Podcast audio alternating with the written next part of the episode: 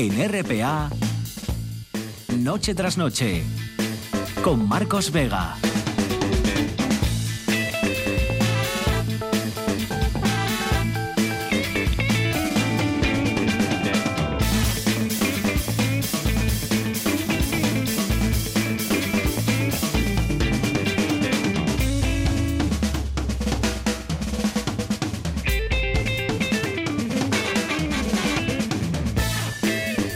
Sean bienvenidos al espectáculo de la radio. Bueno, ya estuvo bien, ¿eh? Ya hemos disfrutado, yo creo, ¿no? Del calor, del sol, de, de las noches tropicales, ¿no? Con, con, mínimas de hasta 20 grados en muchos concejos.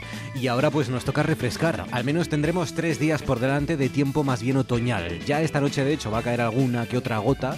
Mañana no será demasiada la lluvia que caiga, pero el sábado ya sí que lo vamos a notar, ¿no? De, bueno, de momento mañana va a ser un viernes fresco, hasta 7 grados menos de máxima en algunos concejos. Alcanzaremos como mucho, como mucho los 20-21 grados en Asturias. Veremos el sol, se asomará algún ratín, pero como digo, sobre todo las nubes mañana van a ser las protagonistas del viernes que nos espera. Enseguida hablamos con un grafólogo asturiano que ha estudiado la letra de personajes como Leo Messi, como Lorca, como Angela Merkel. Enseguida miramos a las estrellas, también miramos a Estados Unidos y damos una vuelta al mundo en 15 minutos con Alberto Campa. Junto a Omar Caunedo al frente de la parte técnica, Georgina Bitácora Fernández está en producción, son las 9 y un minuto. Esto es Asturias y estas son las formas, como siempre, que tienen de conectar con nosotros. Pueden hacerlo a través de Twitter, arroba NTNRPA, pueden elegir Facebook, ahí nos encuentran escribiendo noche tras noche, todo junto, espacio RPA, noche tras noche todo junto, espacio RPA o llamándonos como siempre abierto el teléfono para lo que quieran 985 95 48 90 985 95 48 90. Hoy hay que decirles, bueno, hoy tenemos una noticia que, que esperábamos, sobre todo los que tenemos que comunicarles a ustedes lo que, lo que nos eh, aconsejan y lo que les aconsejan a todos las autoridades sanitarias. ¿no? Una buena noticia porque por fin se ha unificado la atención telefónica para cualquier cuestión vinculada con el coronavirus en Asturias. El, el SESPA, el Servicio de Salud, ha unificado toda esta atención telefónica en un solo número gratuito. Es el 984 100 400. 984 100 400. Es un nuevo servicio que se denomina COVID Astur y que bueno pues eh, eh, se va a concentrar o concentra ¿no? todas las llamadas ahí y luego ya ese servicio los va les va a redirigir en función de si está vinculada esa llamada con la enfermedad o con un llamamiento público provocado por un brote o por, por cualquier cuestión. ¿no? Si se precisa información de carácter general o sobre síntomas compatibles con la COVID-19 para recibir atención sanitaria, pues eh, es preciso marcar el 1 y en el caso de que la consulta esté vinculada o relacionada con un llamamiento público por un brote, en ese caso pulsar el 2. Pero vamos, ese es el teléfono 984-100-400, el número gratuito, por supuesto, y, la atención telefónica para cualquier cuestión aquí en Asturias eh, vinculada con el coronavirus. Hoy también nos pueden contar a través de redes sociales, a través del 985 95 48 90, eh, títulos, de, títulos con el color negro que lleven la palabra negro o negra. Hoy reivindicamos el negro esta noche, desde los frijoles hasta las novelas. Todo cabe hoy que tenga título con color negro. Por ejemplo, Ramón Redondo, ya ha hecho arqueología cinematográfica. Ramón Redondo, por ejemplo, dice una película del año 1927 que se titulaba o se titula El negro con el alma blanca de Benito Perojo, dice, la historia de un bailarín negro que triunfa profesionalmente en el Madrid de principios del siglo XX, pero no en el amor. Dice, su pareja de baile de quien él está enamorado no lo quiere por negro, dice, un folletín de la época con el añadido de las razas. Dice, era 1927, claro, lo de la sutileza y la educación pues no se estilaba. Dice, existen al menos otras dos en el cine español con el mismo título. Dice por aquí también Cómo hacer el amor con un negro sin cansarse, de Jacques Benoit. Dice una comedia canadiense con título y cartel más que improbables en la actualidad. Pues sí, tanto el título son muy políticamente incorrectos y el, y el cartel pues es un hombre sentado en una cama que tiene se le levanta en digamos la bisectriz pues una la Torre Eiffel prácticamente ya que es una, una comedia francesa. Dice eh, Angelina Sotelo en Argentina está cubierto con la sábana ¿eh? la Torre Eiffel en cuestión no se alarmen tampoco es tan incorrecto el cartel. Dice Angelina Sotelo en Argentina no sé si se seguirá diciendo pero de forma cariñosa se suele decir negro negri negra no siempre por el color de la piel. Dice David Follo pasteles negritos muy míticos y deliciosos de la antigua confitería Martín en el barrio de la Argañosa Dice Fernando Rodríguez Pérez, el Pozo Negro, Nescases, el túnel del Negrón, los agujeros negros en el universo también, rojo y negro de Stendhal, sugiere Juan Baducal López. Dice, ¿por qué se dice humor negro, novela negra, lo veo negro cuando es algo malo? Se pregunta Angelina Sotelo. Dice Águeda González Díaz, hola a todos, pelis, Black Rain de Ridley Scott, Azul Oscuro Casi Negro de Sánchez Arevalo, Cisne Negro, dice Black is Black de Los Bravos, Black Velvet. 10. El dúo ochentero azul y negro, la ciudad mexicana Piedras Negras o el pueblo de la Viana Piedras Negras también. Black Metal, dice por último Juanjo García de Noche de Lobos, el Black Metal y la canción de Venom, que le dio nombre Black Metal a ese género musical. Georgina Fernández, buenas noches. Hola, ¿qué tal? ¿Estás negra ya esta noche, Georgina, porque viene el frío o...? Eh, sí, estoy temblando. Pues nada, eh, ayer, hoy por ti, mañana por mí, en este caso. hoy has disfrutado tú del calor y mañana me toca a mí y a los, a los calorías nos toca disfrutar este fin de semana. Déjanos, ¿quién es el asturiano hoy de la jornada? Pues mira, hoy es José García Nieto, Nieto perdona. Eh, habla de él el diario digital La Contra de Jaén porque, bueno, hay una noticia que es José María Valderrama exalta a la mujer en su nuevo libro. Eso también es políticamente incorrecto. El autor eh, eh, de este poemario es, es, hijo de Juanito Valderrama, ¿eh? y dice que este es uno de sus, o sea, el último de sus libros de versos, Mujeres, un poemario dividido en dos partes con un leitmotiv clarísimo, dice la exaltación del sexo femenino. Bueno, un poemario que no voy a leer y eh, habla, mm, pues mm, no tiene mucho directamente que ver, pero ah, menciona a José García Nieto, que sí era un poeta obetense. Nació en Oviedo el 6 de julio de 1914 y falleció en 2001. Eh, por motivos familiares tuvo que abandonar siendo niño muy pronto Oviedo, pero sí, siempre sintió un profundo cariño por Asturias y mantuvo una estrecha relación con esta tierra y con su gente. Eh, bueno, mm, durante su juventud y bueno y, gran parte de su vida, pues eh, hizo tertulia en el Café Gijón, donde hace bueno donde durante el siglo XX pues había unas tertulias de escritores españoles de primerísima categoría y bueno, pues los aspirantes a escritores querían entrar en ellas.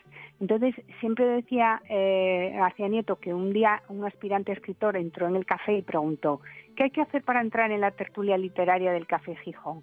Y, y él contestó, empujar la puerta giratoria. Bueno, obtuvo numerosos premios como el Nacional de Literatura, González Ruano de Periodismo, fue presidente del Círculo de Bellas Artes, académico de la Real Española de la Lengua, en 1996 obtuvo el premio Cervantes, bueno, poco más puedo decir, ¿no? Pero eh, quería eh, decirte una poesía que me gusta mucho porque refleja cuál, o sea, su, su, amor por Asturias, concretamente en este caso por Carreño, por Perlora, por la playa de Carranques, por Candás, en fin. Se titula En la distancia y dice, Perlora en la distancia recordarte es dar sueño al sueño una verdad lejana, es como oír de nuevo la campana de aquel mar que florece al golpearte. Qué fábula, qué magia pudo darte entre el verdor la gracia ciudadana, una distinta luz cada ventana, una lanza el maíz por cualquier parte. Te pienso aquí y te sé en la tierra mía. Era una vez y nadie me creía, pero yo te he tenido y te y he tocado y he tocado tu piel que bajo el cielo se serena, aquí carranques dos labios de arena, allí candás como un navío anclado. Nueve minutos sobre las nueve de la noche, vamos con la imagen de la jornada.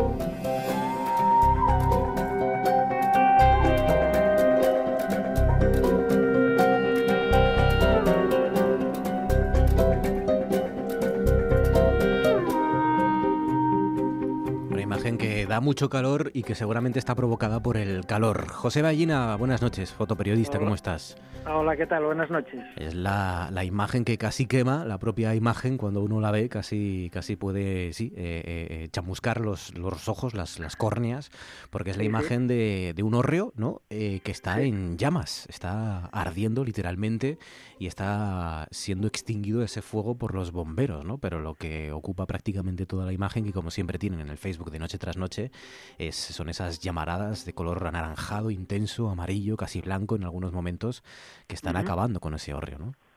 Sí, exactamente. Es, es un incendio que, que, hubo la noche anterior en, en Grau, eh, donde aparte de quemar un pajar, pues quemó también este hórreo. Y es una imagen que han pasado los propios miembros del Servicio de Emergencias del Principado de Asturias y en ella, pues como bien dice, se ve uno de los bomberos eh, intentando sofocar en la manera de lo posible, perdón, en la manera de lo posible el incendio está con su manguera echando agua hacia, hacia las llamas y se ve el hórreo que está completamente ardiendo con esas llamaradas que, como bien dice, salen por los laterales y salen hacia arriba con, con una virulencia especial. Eh, las fotos de sucesos siempre son eh, motivo de, gran tensión cuando, cuando las realizas, porque eh, por un lado, debes de evitar entorpecer las labores de los profesionales que están en ese momento actuando, bien sea bomberos o, médicos o todo tipo de profesionales que ayudan en las emergencias, ¿no? Y por otro lado, pues bueno, tienes que hacer tu trabajo y, documentarlo. En estos casos, hay el propio servicio de emergencias del Principado de Asturias eh, cuando acuden a, numerosos eh, a, numerosos sucesos, pues son ellos mismos quienes eh, hacen de una forma magistral eh, las fotografías para tanto para sus sus boletines internos, ¿no? De, de, de, vamos, de justificar las actuaciones, hmm. como luego las pasan a la prensa también, porque en muchas ocasiones es completamente imposible, bien por la hora o bien por las circunstancias, el poder estar presente ningún fotoperiodista en, esos actos, ¿no? Y la verdad que lo hacen con una profesionalidad fotográfica, en este caso, aparte de su propia profesionalidad, eh, eh, envidiable. Pues sí, es verdad que, no es fácil y en esos momentos de tensión no gusta, ¿no? Que a los bomberos no les gusta que, anden por ahí pues ningún otro profesional, que es verdad que también está haciendo su trabajo, ¿no? Pero bueno, hay que hay que entenderlo también y, es verdad que, hombre, los redactores no tanto, no, nos tenemos que acercar tanto para saber lo que está pasando, pero vosotros sí, los fotoperiodistas, los foteros sí que tenéis que, estar eh, eh, lo más cerca posible o al menos donde no os deje llegar el, objetivo, supongo. Siempre, siempre son, decía, momentos de tensión eh, porque, bueno, ahí las, las los catástrofes de los medios naturales, como son el aire, el fuego, la tierra, eh, siempre son espectaculares, unas imágenes muy llamativas. Esta de un incendio por la noche siempre es eh, el incendio con sus luces rojas siempre contrasta con el negro de la noche. Son, la verdad es que eh, fotográficamente eh, aislándonos del suceso en sí, ¿no? Eh, son imágenes muy potentes y, que te dan una, una, forma de expresar y de, y de hacer ver el acontecimiento muy guapa y muy importante. Ya te digo, aislándonos del hecho en sí. Mm, Luego siempre estás, pues eso, cuando hay un accidente, bien sea de carretera o de cualquier otra índole, pues claro, siempre que haya eh, personas que, que, tengan algo que ver con, la, con el accidentado, pues claro, es un momento muy delicado en el que siempre tienes que hacer, actuar de la, de la mejor manera posible, que tampoco eh, sin hacerte notar demasiado, ¿no? Para evitar roces o evitar enfrentamientos que en ese momento de tensión de las personas que se ven involucradas en un accidente, pues bueno, pueden reaccionar de, de una manera no muy correcta, pero bueno, que hay que entenderlo y nosotros evidentemente lo entendemos.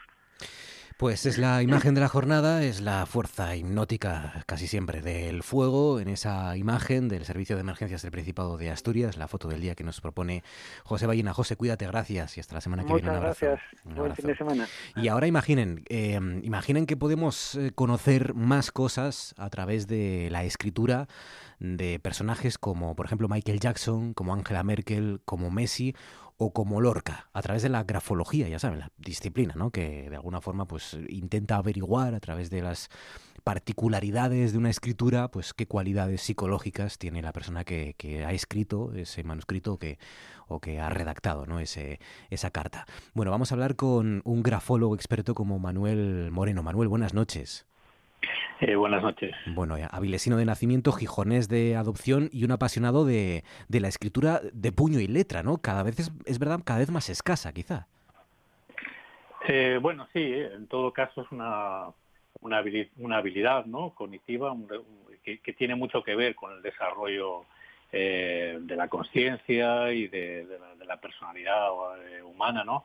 Y bueno, eh, es verdad que cada vez se escribe con menos cuidado en un sentido estético o caligráfico, pero por ejemplo, cada vez se firma más, ¿no? Se firma mucho más que se firmaba hace años, por ejemplo. Y es verdad que también eh, en otros formatos, como las tabletas ¿no? que nos ofrecen para firmar y demás. Pero bueno, el, digamos, la escritura manuscrita, esta, esta habilidad es, es, una, es una adquisición eh, evolutiva o filogenética que, a la que es eh, prácticamente sería una torpeza infinita renunciar. Y, sobre todo que tiene que tiene muchos aficionados, ¿no? Tiene mucho interés porque el Manuel Moreno, tú quisiste en Terremangaste durante el confinamiento y decidiste impartir un curso telemático gratuito precisamente para acercar los secretos de la grafología a, profesionales y a profanos, ¿no? A las pocas horas tenías más de 200 alumnos en todo el mundo. Sí, sí, sí, sí, sí, y hay muchas personas. ¿eh? De, hecho, hay un hay un foro en, eh, ahora mismo, ¿no? En, internet con 5.000 personas ¿eh? que reciben continuamente comunicaciones, ¿no? En relación con curiosidades. Que tiene la conducta escritural. hay muchísimo interés porque en la escritura lo que lo que aparece proyectado es este lenguaje gestual, mímico, simbólico, que también eh, tiene lugar eh, eh, más allá del lenguaje verbal o del lenguaje conceptual, dialéctico y demás, cuando dos personas se comunican ¿no? a través del tono de la voz, de la proximidad, determinados gestos, de apertura, de cierre, de confianza, de desconfianza,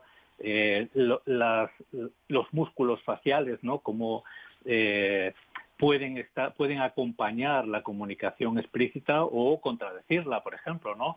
Por ejemplo, la sonrisa de Duchenne, ¿no? Eh, esta sonrisa falsa, ¿no? Que realmente es una sonrisa impostada, eh, o, señales de mentira, etcétera. Todo este lenguaje no verbal eh, aparece también de una manera muy inocente o muy ingenua en la conducta grafoescritural y además con la ventaja de que la persona que está escribiendo, si tiene un, un dominio y un control suficientemente desarrollado, no, no está pendiente de cómo lo está haciendo, ¿no? Es decir, acontece de una manera espontánea y natural.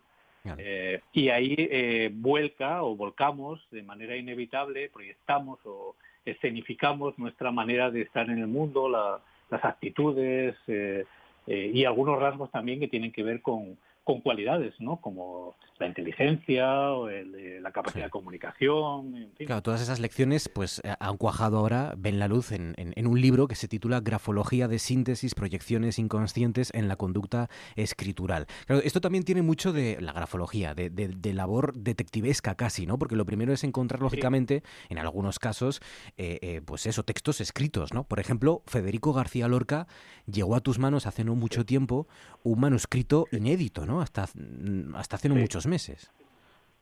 Así es, eh, un manuscrito muy interesante, eh, justamente eh, cuando él expone por vez primera en, América su conferencia sobre la teoría, el juego y teoría del duende, ese duende del flamenco, del que luego se habló durante años. la primera vez que él expone esta cuestión en un manuscrito de 22 páginas, eh, es eh, este, este documento inédito que, eh, vamos, que prácticamente salió a la luz después de que un, profesor de, Granada hizo su tesis doctoral en base a, esta cuestión, al, juego de teoría del duende, José Javier León, y bueno, él tomó contacto conmigo porque bueno, este libro que has mencionado es el quinto libro de grafología, ¿no? Que, que ya he publicado, que se me ha publicado, y en los últimos años, y entonces eh, hizo contacto conmigo porque había algunos detalles que no le quedaban claros, y además él quería saber si en, en esa manera de escribir, en esa tipología grafoescritural, eh, aparecía algo especial ¿no? Eh, al tratar esa temática precisamente, ¿no?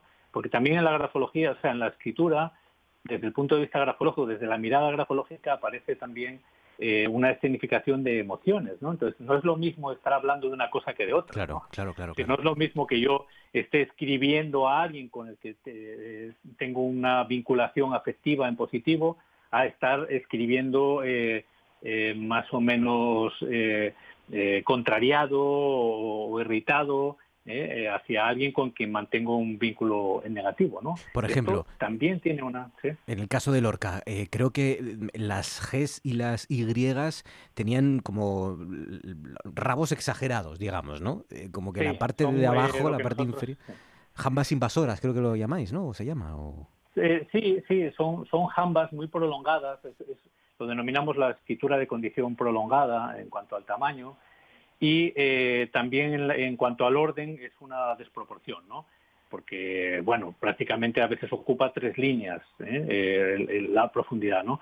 Ahí es donde eh, yo diría, también un poco en, una terminología casi literaria, que aparece el duende del que él, con el que él está fascinado, ¿no? Y que él reconoce, ¿no? En esta creatividad, ¿no? En, en los cantaores, ¿no? Del flamenco, ¿no? Y en la en esta tradición ¿no? folclórica y demás, eh, aparece en su propia escritura.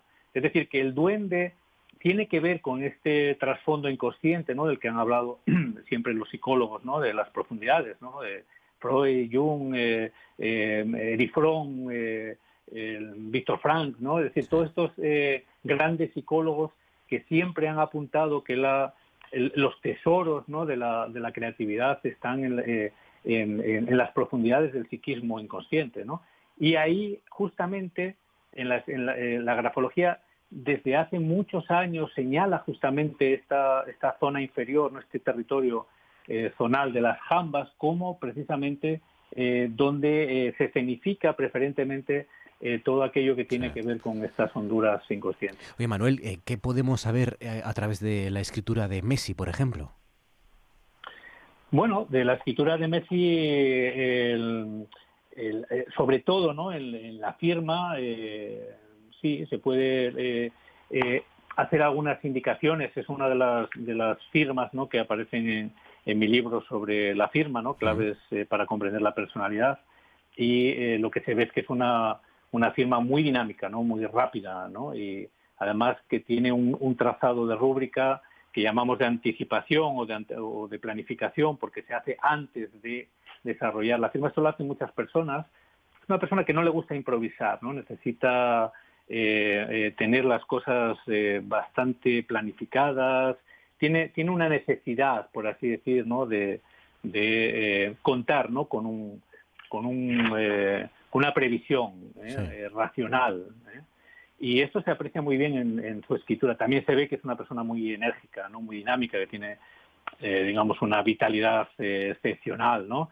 También quizás una proyección ambiciosa, afanes de superación, eh, muy claros, mucha agilidad mental, mm, sagacidad, optimismo se ve que, eh, es una, una, persona que tiene una, una, proyección en general muy Messi es, una de las, es uno de los personajes de los que más se habla fundamentalmente desde ayer y antes de ayer en las últimas horas eh, y sin embargo pues eh, hay otro personaje que también has, analizado y cuyas decisiones nos afectan muchísimo más que las de Messi aunque no se hable tanto de ella como es Angela Merkel. ¿qué, ¿qué, se puede saber a través de la firma o a través de la letra de Angela Merkel?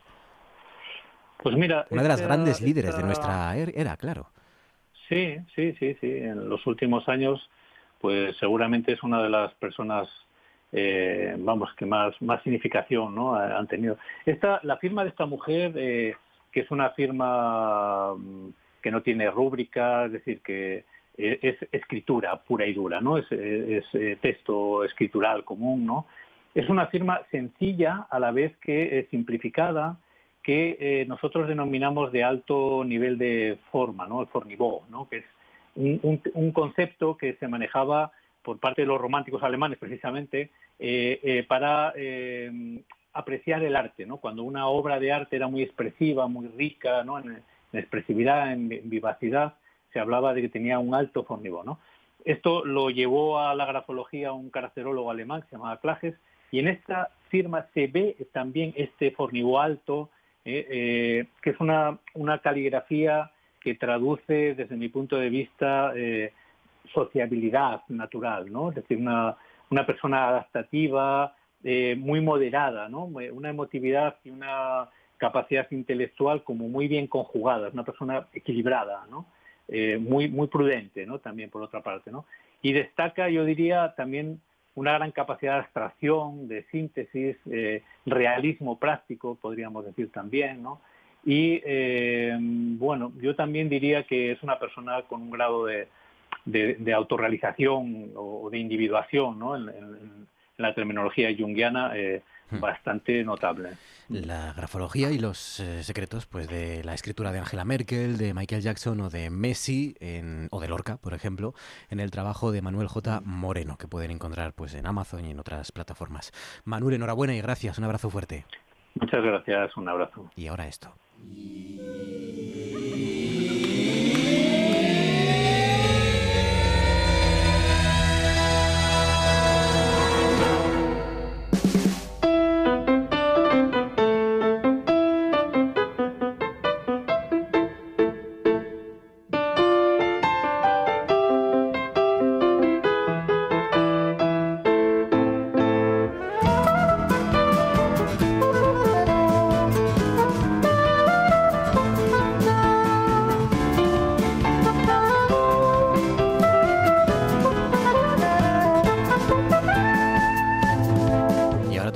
Estrellas, como cada noche los jueves, eh, junto a los socios de Omega, en este caso Isaías Gonzalo. Isaías, buenas noches. Hola Marcos, muy buenas noches. ¿Qué tal Isaías? Bueno, no te quejarás de las noches que has tenido, ¿no? Para mirar a las estrellas.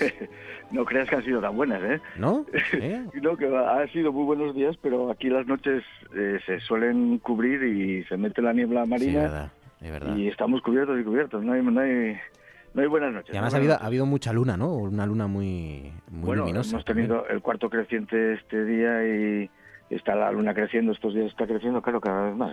Tendremos la luna llena el, martes, me parece que es el martes o el miércoles. Bueno, pues nada. Eh, de momento, pues vamos a, mirar a las estrellas a través de la radio. Ya que no nos dejan las nubes, pues a través de la radio que llega a todos sitios, pues podemos hablar, por ejemplo, de estos, al menos tres fenómenos, a ver si nos da tiempo a los tres. Tres fenómenos de los que nos quieres hablar esta noche. El parelio. El parelio. El parelio es un fenómeno óptico. Eh, consiste en ver el sol repetido a derecha y izquierda de donde se encuentra, arriba y abajo también. Se, se refleja en las nubes. Eh, tienen que ser nubes de tipo ciego, estas nubes que parecen deshilachadas. Se, se refleja ahí el sol y se refleja en los cristales de hielo que hay en esas nubes. Entonces se forma a 22 grados exactamente, 22 grados del sol, derecha, izquierda, arriba, abajo, por, por la forma de los cristales de, hielo, eh, da ese, ese reflejo. Es, es el mismo efecto que el halo solar, que estamos más acostumbrados a verle, solo que este es más focalizado eh, y, parece que hay un sol a cada lado. Es, es muy raro de, de, ver, pero bueno, en ocasiones sí, sí se puede ver. Ahora en septiembre que viene el mes más apropiado. Eso es el parelio con H el parelio, es eh, el parelio por, por helio del dios el dios del sol para, para las culturas antiguas. Lo mismo el mismo fenómeno también se puede observar con luz de la luna y en este caso se denomina para Selene. Es, eh, Selene es la diosa de la luna para los romanos, entonces es parelio y para Selene. Ese es uno. El otro es las centellas las centellas. Vete, te, voy a, te voy a echar cagando centellas, decía mi abuela. Exactamente. No tiene nada que ver, ¿o sí? Rayos, sí, sí, sí, sí, es lo mismo. Sí, rayos, truenos y centellas, que decía el capitán Haddock, el de Tintín.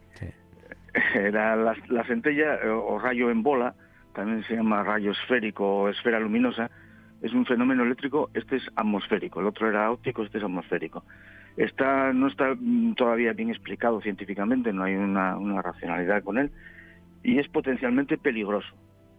Puede, es de, varios tamaños, se ha observado, se ha reportado en muchísimas ocasiones a lo largo de la historia, eh, incluso hay algún reporte, estuve leyendo en, en Cuba que entró en una habitación y estuvo en una habitación, pero eran científicos los que estaban allí reunidos. ¿Pero entonces qué son? ¿Como meteoritos pequeños o qué son? No, no, es una bola de, plasma, de, mm, aire muy, muy ionizado, muy cargado eléctricamente, de alta energía, poca masa, porque al ser aire pues tiene muy poca masa, se eh, condensa y, forma eso, una, una bola de, plasma, digamos. Eh, y desaparece tal cual se siente atraída por las corrientes de aire, objetos de movimiento. Entonces, Eh, bueno, se vendría a ser como un rescoldo, como un, de, una, de una hoguera, como una chispa de una hoguera, algo así. Sí, pero bueno, em, eh, todo eso tiene masa, esto no tiene, tiene apenas masa porque son los, las partículas del aire, o sea, es, es muy, muy poco denso, no tiene, no tiene apenas, densidad. Eh, lo que tiene es mucha energía, son los ionizados que están los electrones de cada átomo altamente excitados, están en su estado más alto de excitación y eso produce una carga eléctrica muy alta muy alta, pero tiene poca masa. Entonces puede llegar a producir quemaduras. He leído, que, he leído que recomiendan mm, alejarte de las centellas estas en cuestión, pero eh, no correr, porque así generas corrientes de aire que pueden atraerlas. Exactamente, que pueden llevarla detrás tuyo. Si echas a correr, formas un, campo favorable para que corra tras tuyo.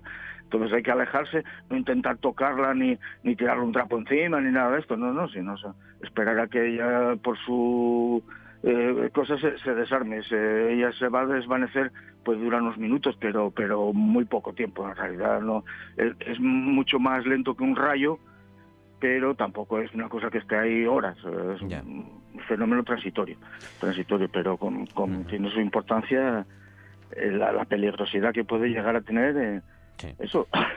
y el último es Sirio. Sirio. Esto es una estrella, ¿no? Sí, Sirio es una estrella, sí. Eh, Georgina tenía ganas de, hablar de Sirio, a tiempo con Sirio. Sirio es una estrella, es la estrella más brillante de todo el cielo nocturno, vista desde la Tierra. Como no, está muy lejos de nosotros, está a 8,6 años luz de nosotros. No es la estrella más cercana, es la séptima estrella más cercana a la Tierra, pero es una estrella binaria, eso quiere decir que tiene una compañera tardó en descubrirse que tenía una compañera, fue ya la edad moderna cuando ya se descubrió que tenía una compañera, y como Sirio es el, la estrella perro, pues la compañera la llaman el cachorro. La estrella perro, porque tiene forma de can, ¿o qué? Eh, es porque es la estrella principal de la constelación de, del can, del can mayor, la constelación del perro, del can mayor, pero siempre se la denominó estrella perro porque ya viene de ambiente muy antiguo, porque los egipcios también la relacionaban con, con Osiris y, también hay un perro por ahí, la cabeza del perro tenía Osiris, ¿no? Eh, los mesopotámicos también llamaban esa constelación el perro. Hay mucha mitología en diferentes culturas y todas hacen referencia a un perro, a esa estrella, no sé por qué. Eh, los romanos, que son los que eh, la denominación que tenemos ahora nosotros de la constelación es Canis Majoris, y denominaron a los días de, de Sirio los días de la canícula. Ah. Los días de la canícula, los días caniculares lo que nosotros decimos días de perro, que parece que es cuando llueve, no es. Los días de perro es cuando hace mucho calor. La canícula, claro. La canícula. Los días caniculares, la canícula, que nosotros lo usamos también como eh, equivalente al verano, ¿no? El verano, la canícula, una manera oculta de, decir el verano. Esto es cuando se produce el, orto helíaco.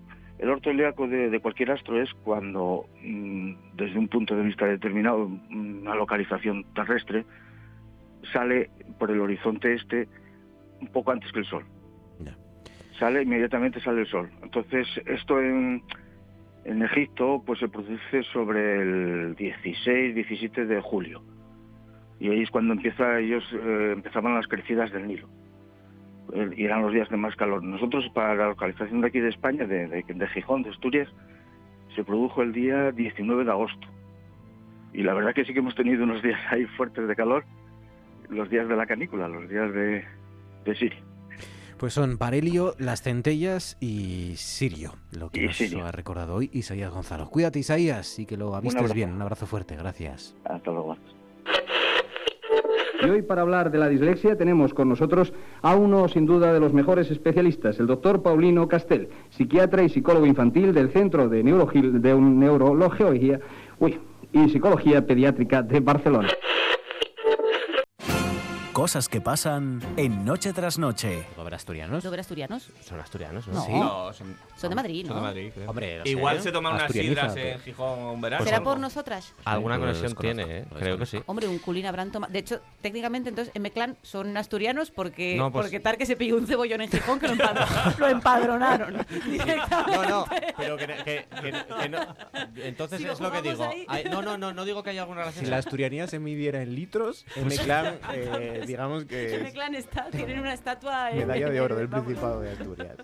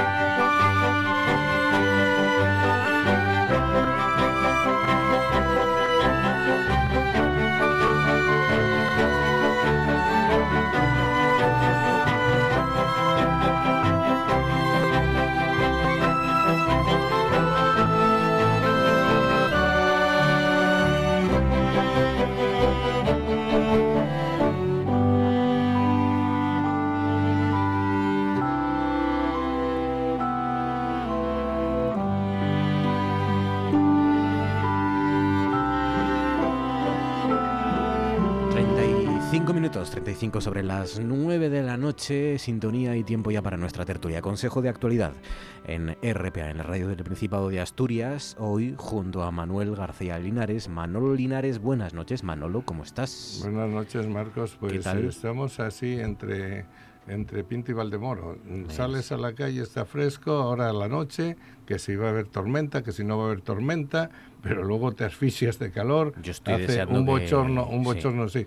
Yo estoy deseando que caiga también. a ver también. Si, a ver si refresca un poco. Yo estas noches tropicales las llevo muy mal, Manolo. Ah, hemos tenido una noche hace un par de días y tal que era ideal, o sea, que esa temperatura natural, pero lo demás es que no, es que es como dice el otro, ni frío ni calor. Es, yo creo que hoy eh, en Asturias llevamos sudando desde que nos despertamos hasta ahora. Llevamos sudando todo el día. No, no duermo, yo no duermo.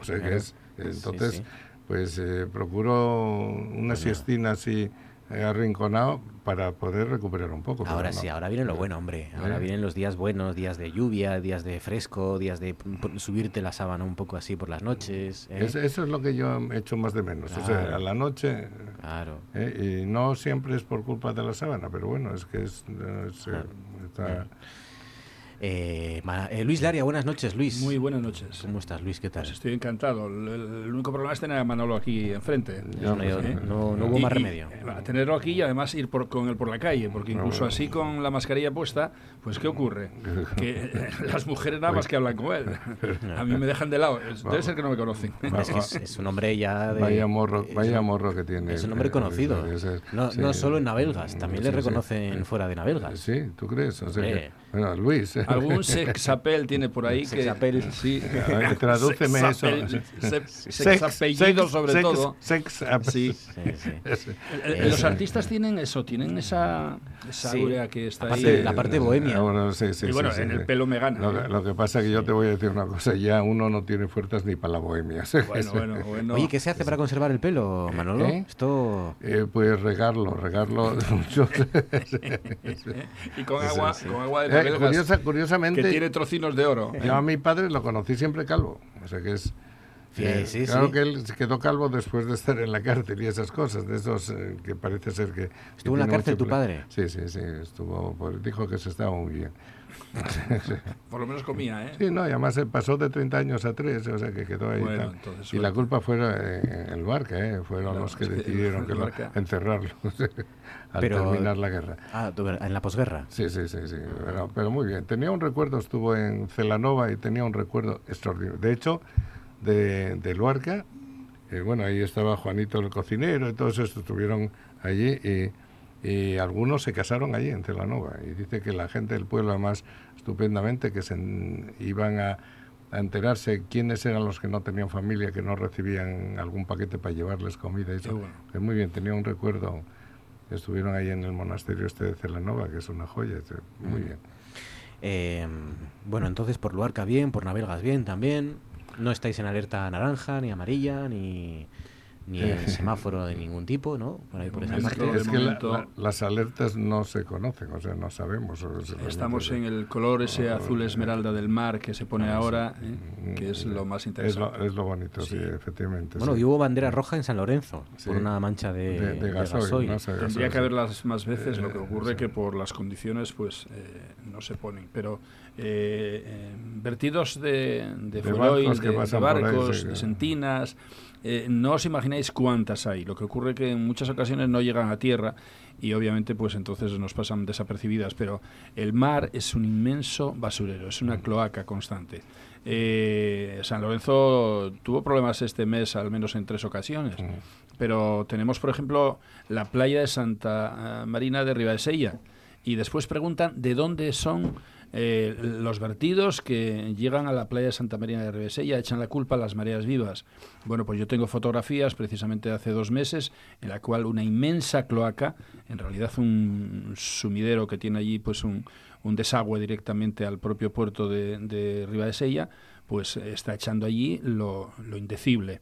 Eh, claro, ¿qué pasa? Que eh, en algunas ocasiones pues viene el mar y si hay un poquitín de mar pues lo mueve y no, se nota tanto.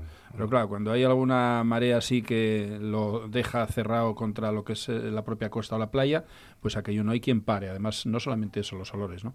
Y es vergonzoso que realmente tengamos aquí al menos, hay al menos 16 poblaciones costeras entre lo que son ciudades grandes como Gijón, que tiene 155.000 habitantes vertiendo directamente al mar, y en total después hay otras 15 poblaciones costeras más pequeñas o más grandes en cuanto a lo que serían poblacionalmente hablando, que están vertiendo constantemente constantemente todos los días, todos los días, inmundicias directas al mar. ¿Os podéis creer que, yo que he vivido por lo menos 18 años en Gijón, más los que también suelo ir muchos fines de semana, yo creo que me he bañado en San Lorenzo dos veces en mi vida. Pues hiciste muy bien, mucho. porque además teniendo la concha de Artedo, ¿cómo vas a ir a bañarte a San Lorenzo? Sí, claro, efectivamente. he, ido a San Lorenzo muchas veces, ¿eh? muchas, cientos de veces, pero bañarme, yo creo que me he bañado dos veces en mi vida eh, ¿Tú, te imaginas eh, ponerte allí, sobre todo por las eh, zonas de la escalera 11, todo aquello que tiene 14, mm, que tienen más incidencia lo que es precisamente el la desembocadura del Piles, y ponerse a bañar uno allí? Aquello es. Pero bueno, en la zona esa tienes eso que popularmente llaman el tostadero, porque el tema del muro, cuando la guerra no supieron rectificar, y invadieron, entonces es un es un, una playa sin playa, porque en cuanto sube la marea queda el tostadero. ¿eh? Y en el tostadero, eso como dices tú, están los vertidos todos del pil. es una cloaca, o sea que es, es, tremendo. Oye, eh, ¿cuántas, también me acordé de, ti, Luis, y de vosotros eh, esta semana, ¿cuántas veces habremos comido eh, zamburiñas sin saber que no eran zamburiñas. Mm. Este estudio que ha salido hoy, esta semana, mejor mm. dicho, que ha salido esta semana de la Universidad de Oviedo, investigadores de la Universidad de Oviedo, que constata que casi la mitad está mal, mal etiquetada. La mitad de, las, de lo que nosotros pensábamos que eran zamburiñas estaban mal etiquetada y que las que se ofrecen en muchos restaurantes pues debe ser una especie de... producida por acuicultura, congelada, que está en las costas de Perú, de Chile. Y que, bueno, en fin y al cabo estamos ante un fraude eh, generalizado, ¿no? pero estamos, estamos en la época de los fraudes. Aquí es un fraude todo. Pero ¿os pues, imagináis pues, que las zamburiñas, eh, obviamente, ¿de dónde nos vienen a nosotros las zamburiñas? Nos vienen del exterior, no pueden venir de España España no tiene producción suficiente de zamburiñas, igual que no tenemos producción de pulpo. O sea, ¿os imagináis ir a un restaurante aquí en Oviedo? o en Gijón, mm. o en cualquier otro mm, restaurante de España, ¿eh? y decir, quiero una de pulpo, y que te pongan pulpo gallego de verdad, o pulpo asturiano, o pulpo del Cantábrico, ya no digo solamente asturiano, es que no, no lo tienes. Sobre todo si estás pagando la tapa a 10 euros o a 9 euros. Eso seguro que no, no, no sin duda alguna, pulpo sin duda alguna, pero es que, es que no lo tienes porque el pulpo eh, yo creo que está entrando en una etapa en la que posiblemente termine eh, teniendo muchos problemas de, de, población. Eh, sin duda alguna, el 85% de todo el pulpo que se consume en España es marroquí o es mauritano o es incluso ya de países sudamericanos. Sudamericanos. Claro, efectivamente. Y aquí para que vayas a un restaurante y te pongan pulpo del Cantábrico, te aseguro que mm, en muy pocas ocasiones puedes hacerlo. Y claro, el precio de una ración de pulpo del Cantábrico pues no baja de los 18 o 20 euros. Claro. Eso es, es que es imposible que, que, valga, menos. Entonces tú vas a un restaurante y te ponen una ración por 12 o 14 euros y ya tienes que saber perfectamente que no estás comiendo pulpo del Cantábrico. Eso pasaba como con la langosta y el bogavante, por ejemplo. ¿De dónde se comía la langosta y el bogavante que comíamos aquí? El 90%, el 95%, pues venía todo de Irlanda. De Irlanda, claro. Irlanda, sí, sí, Bueno, de, hecho, de, hecho sigue viniendo. Sí, o sea, vienen aviones completos. Por supuesto, por supuesto. Hablando de pulpos, eh, una de las eh, escenas también de estos días, bueno, de la semana pasada ya, ¿no? De esas nutrias eh, comiendo un pulpo, comiendo, cazando y comiendo un pulpo, ¿no? Las nutrias que parece que es eh, un animal así, que parece un peluche, que es tan mono y tan divertido, claro, tiene que alimentarse. bueno, la nutria es un depredador, muy, importante. estás hablando del nutria de mar. ¿eh? Sí, sí. Nutria de mar, sí. Pero yo, yo vi una escena en el río, que es una maravilla, eso de la naturaleza, debajo del puente en el centro de Navelgas, que una anguila grande, coger, andar buscando por ahí y otras pequeñas que les echas un poco de sardina, empiezan a moverse y tal, y coger unas, una, una anguila pequeña y meterse en la cueva con ella a tragársela. Sí, la nutria. no, no, la, anguila. No, y las, las nutrias, por supuesto.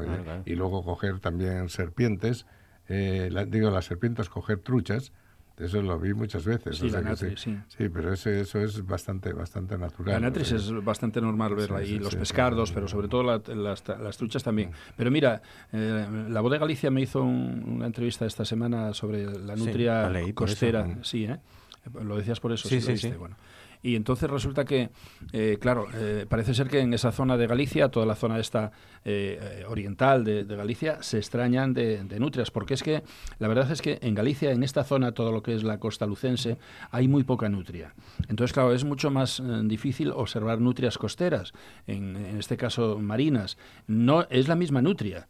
O sea, e, es, es la, la, misma nutria eh, del río es la que a veces eh, coge y se sedentariza en zonas de, de, costa, marina. Y sobre todo les encanta el pulpo, sí que comen muchísimo pulpo. Hombre, comen serránidos, comen muchas otras. No les gustan aquellas especies que tengan mucha eh, escama, escama gorda o, por ejemplo, espina. ¿eh? Son bastante sibaritas. Y, por ejemplo, a la nutria le encanta el salmón. Le encanta más el salmón que la trucha, ¿eh? eh claro, tiene más comer efectivamente. Pero, por ejemplo, ¿sabéis lo que les encanta muchísimo, muchísimo las nutrias? Es algo muy curioso, los erizos de mar. Sí, los pues erizos. los erizos de mar.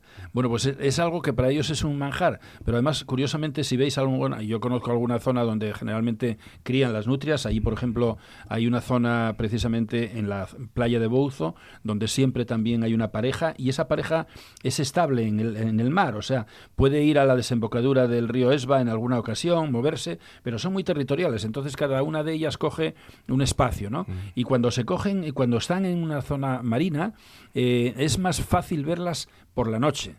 ¿eh? O sea, es muy difícil verlas por el día. Sin embargo, por el río a veces puedes encontrarlas también por el día. bueno, pues estas allí a mí me encantaba porque yo sabía dónde estaba la madriguera, que tienen siempre generalmente un punto de, referencia, y en una ocasión os aseguro que habría un montón que superaba los 40 centímetros de, eh, de erizos de mar comidos. Estaba todo, las cáscaras allí, todo, pero un montón. luego es verdad que han, han, desarrollado una capacidad son muy sofisticada para, para no ser vistas, ¿no? Eh, Mira, la nutria, la, nutria es un la, nutria, la nutria es un mustélido. Y curiosamente, los mustélidos todos, por ejemplo, la jineta, la garduña, eh, pues el, el, turón, eh, eh, todas estas especies tienen una inteligencia muy, muy, muy peculiar. Y son de hábitos siempre nocturnos. Es muy raro que salgan de día, salvo si tienen necesidades alimentarias, por ejemplo, cuando tienen crías, sí que incluso salen de día. Pero el 99% de las actuaciones de ellas son de noche. Y además tienen la picardía, eso, y viene al cuento por una razón. Eh, no, sé si escucharíais que el raposo nunca come al lado del cosu. El cosu le llaman a la madriera. ¿eh? Entonces resulta que el raposo, el, raposo jamás va a matar a un gallinero que esté a 50 o 100 metros de donde reside. Sí, es igual que los ladrones. Para los ladrones, desvelar su morada. Efectivamente, claro, porque es que eh, pone, en peligro, pone en peligro el estatus, ¿no? Entonces va a lo mejor a tres o cuatro kilómetros y allí roba y, vuelve y los lleva para allí. Pero la nutria hace también lo mismo. Le encanta precisamente, en este caso, eh, come en una zona y ahí no le importa que se vea, por ejemplo, pues un pescado que está medio comido, etcétera, cualquier cosa, pero no lo hace exactamente en la medriguera que cría. Es una que es donde realmente suele residir y así lo hace. Y por ejemplo, la jineta, eh, la garduña, eh, el hurón, etcétera, esos tampoco matan, por ejemplo, no entran en un gallinero de un vecino mm, cercano a donde ellos residen. O sea, tienen una inteligencia mm, curiosa. Yo aquí no voy a poner en peligro mi integridad eh, porque voy a tener contentos a los vecinos. y no se nos ocurre imitarlos eh, en cuanto a inteligencia. muy poco, muy poco. ahora confiamos solamente nosotros, los humanos, en la inteligencia artificial. bueno, la, ingeniería se basa en muchos productos en, los animales. Y sí, sí, sí, claro, sí, pero el animal y el diseño, que, era, que, era, que, era, el rey de la creación, es mentira. O sea, la inteligencia se está desecando. O sea, Venga, contadme cosas que os han llamado la atención, lo que queréis sugerir, proponer. ¿Cuál es vuestro tema? Manolo, empezamos por pues, ti. Eh, a, mí me, me, llama mucho la atención en esta situación que estamos eh, viviendo tan extraña y tal, pues la preocupación ahora que tienen los alcaldes, los alcaldes sensatos, responsables, las autonomías, frente a una situación en donde el presidente del gobierno pues lo deja todo en manos de, del pueblo llano, digamos, en una situación después de que empezaron los rebrotes que se están aumentando todos los, días. y en un momento en que empieza el tema de la enseñanza, que es como, yo estoy viendo eh, la pelea de esta de, Goya a garrotazos, o sea, dar de palos de ciego, no sé. Eso a mí me preocupa bastante, no sé dónde... bueno, hoy es noticia que han adelantado los compañeros de TPA Noticias que, que, la consejera de la Consejería de Educación del Principado de Asturias se plantea posponer, retrasar el inicio de las clases para arrancar el curso en un escenario más favorable, ¿no? E, ese es el tema. y luego hay otra cuestión que ya venimos hablando hace mucho tiempo, pero es que eh, si por H o por B tienen que prescindir de lo presencial, la gente que vive en zonas rurales, concretamente no sé Valdés, pero Tineo, es que realmente cobertura de Internet mínima. Entonces, ¿cómo, se puede trabajar? No solamente para estudiar, para... ayer, lo, ayer lo comentábamos precisamente a raíz de la reunión, importante reunión que, se celebró esta mañana, que para los niños fundamentalmente primaria, eh, desde luego la presencialidad es algo imprescindible. Es imprescindible, pero tú no puedes eh, educar a un crío, a un guaje vía telemática. No, no, no, no, no puedes, independientemente ya de que efectivamente se presuponga que tiene una buena conexión, que tiene eh, un buen ordenador, que hay alguien que le acompañe, etcétera. Sí, no, no, no puedes. No, pero a mí me decía una, una, la mujer de un sobrino mío que tiene dos niños en distintos niveles, dice, ¿cómo me arreglo yo en casa? Eh, para poder atender, echando ella que puede estar con ellos, dice, pero ¿cómo, cómo puedo eh, atender a los dos? Que es que meto unos profesores para que estén en casa eh, indicándoles cómo manejar el, el, ordenador, las horas son diferentes, es, es, es, complicadísimo.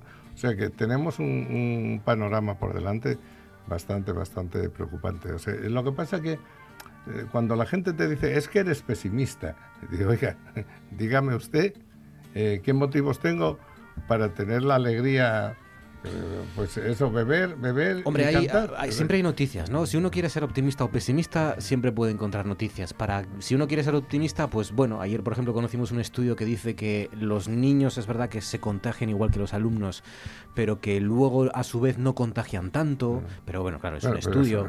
Em, bueno, eh, quizás estemos pecando también en algunos casos de, alarmismo.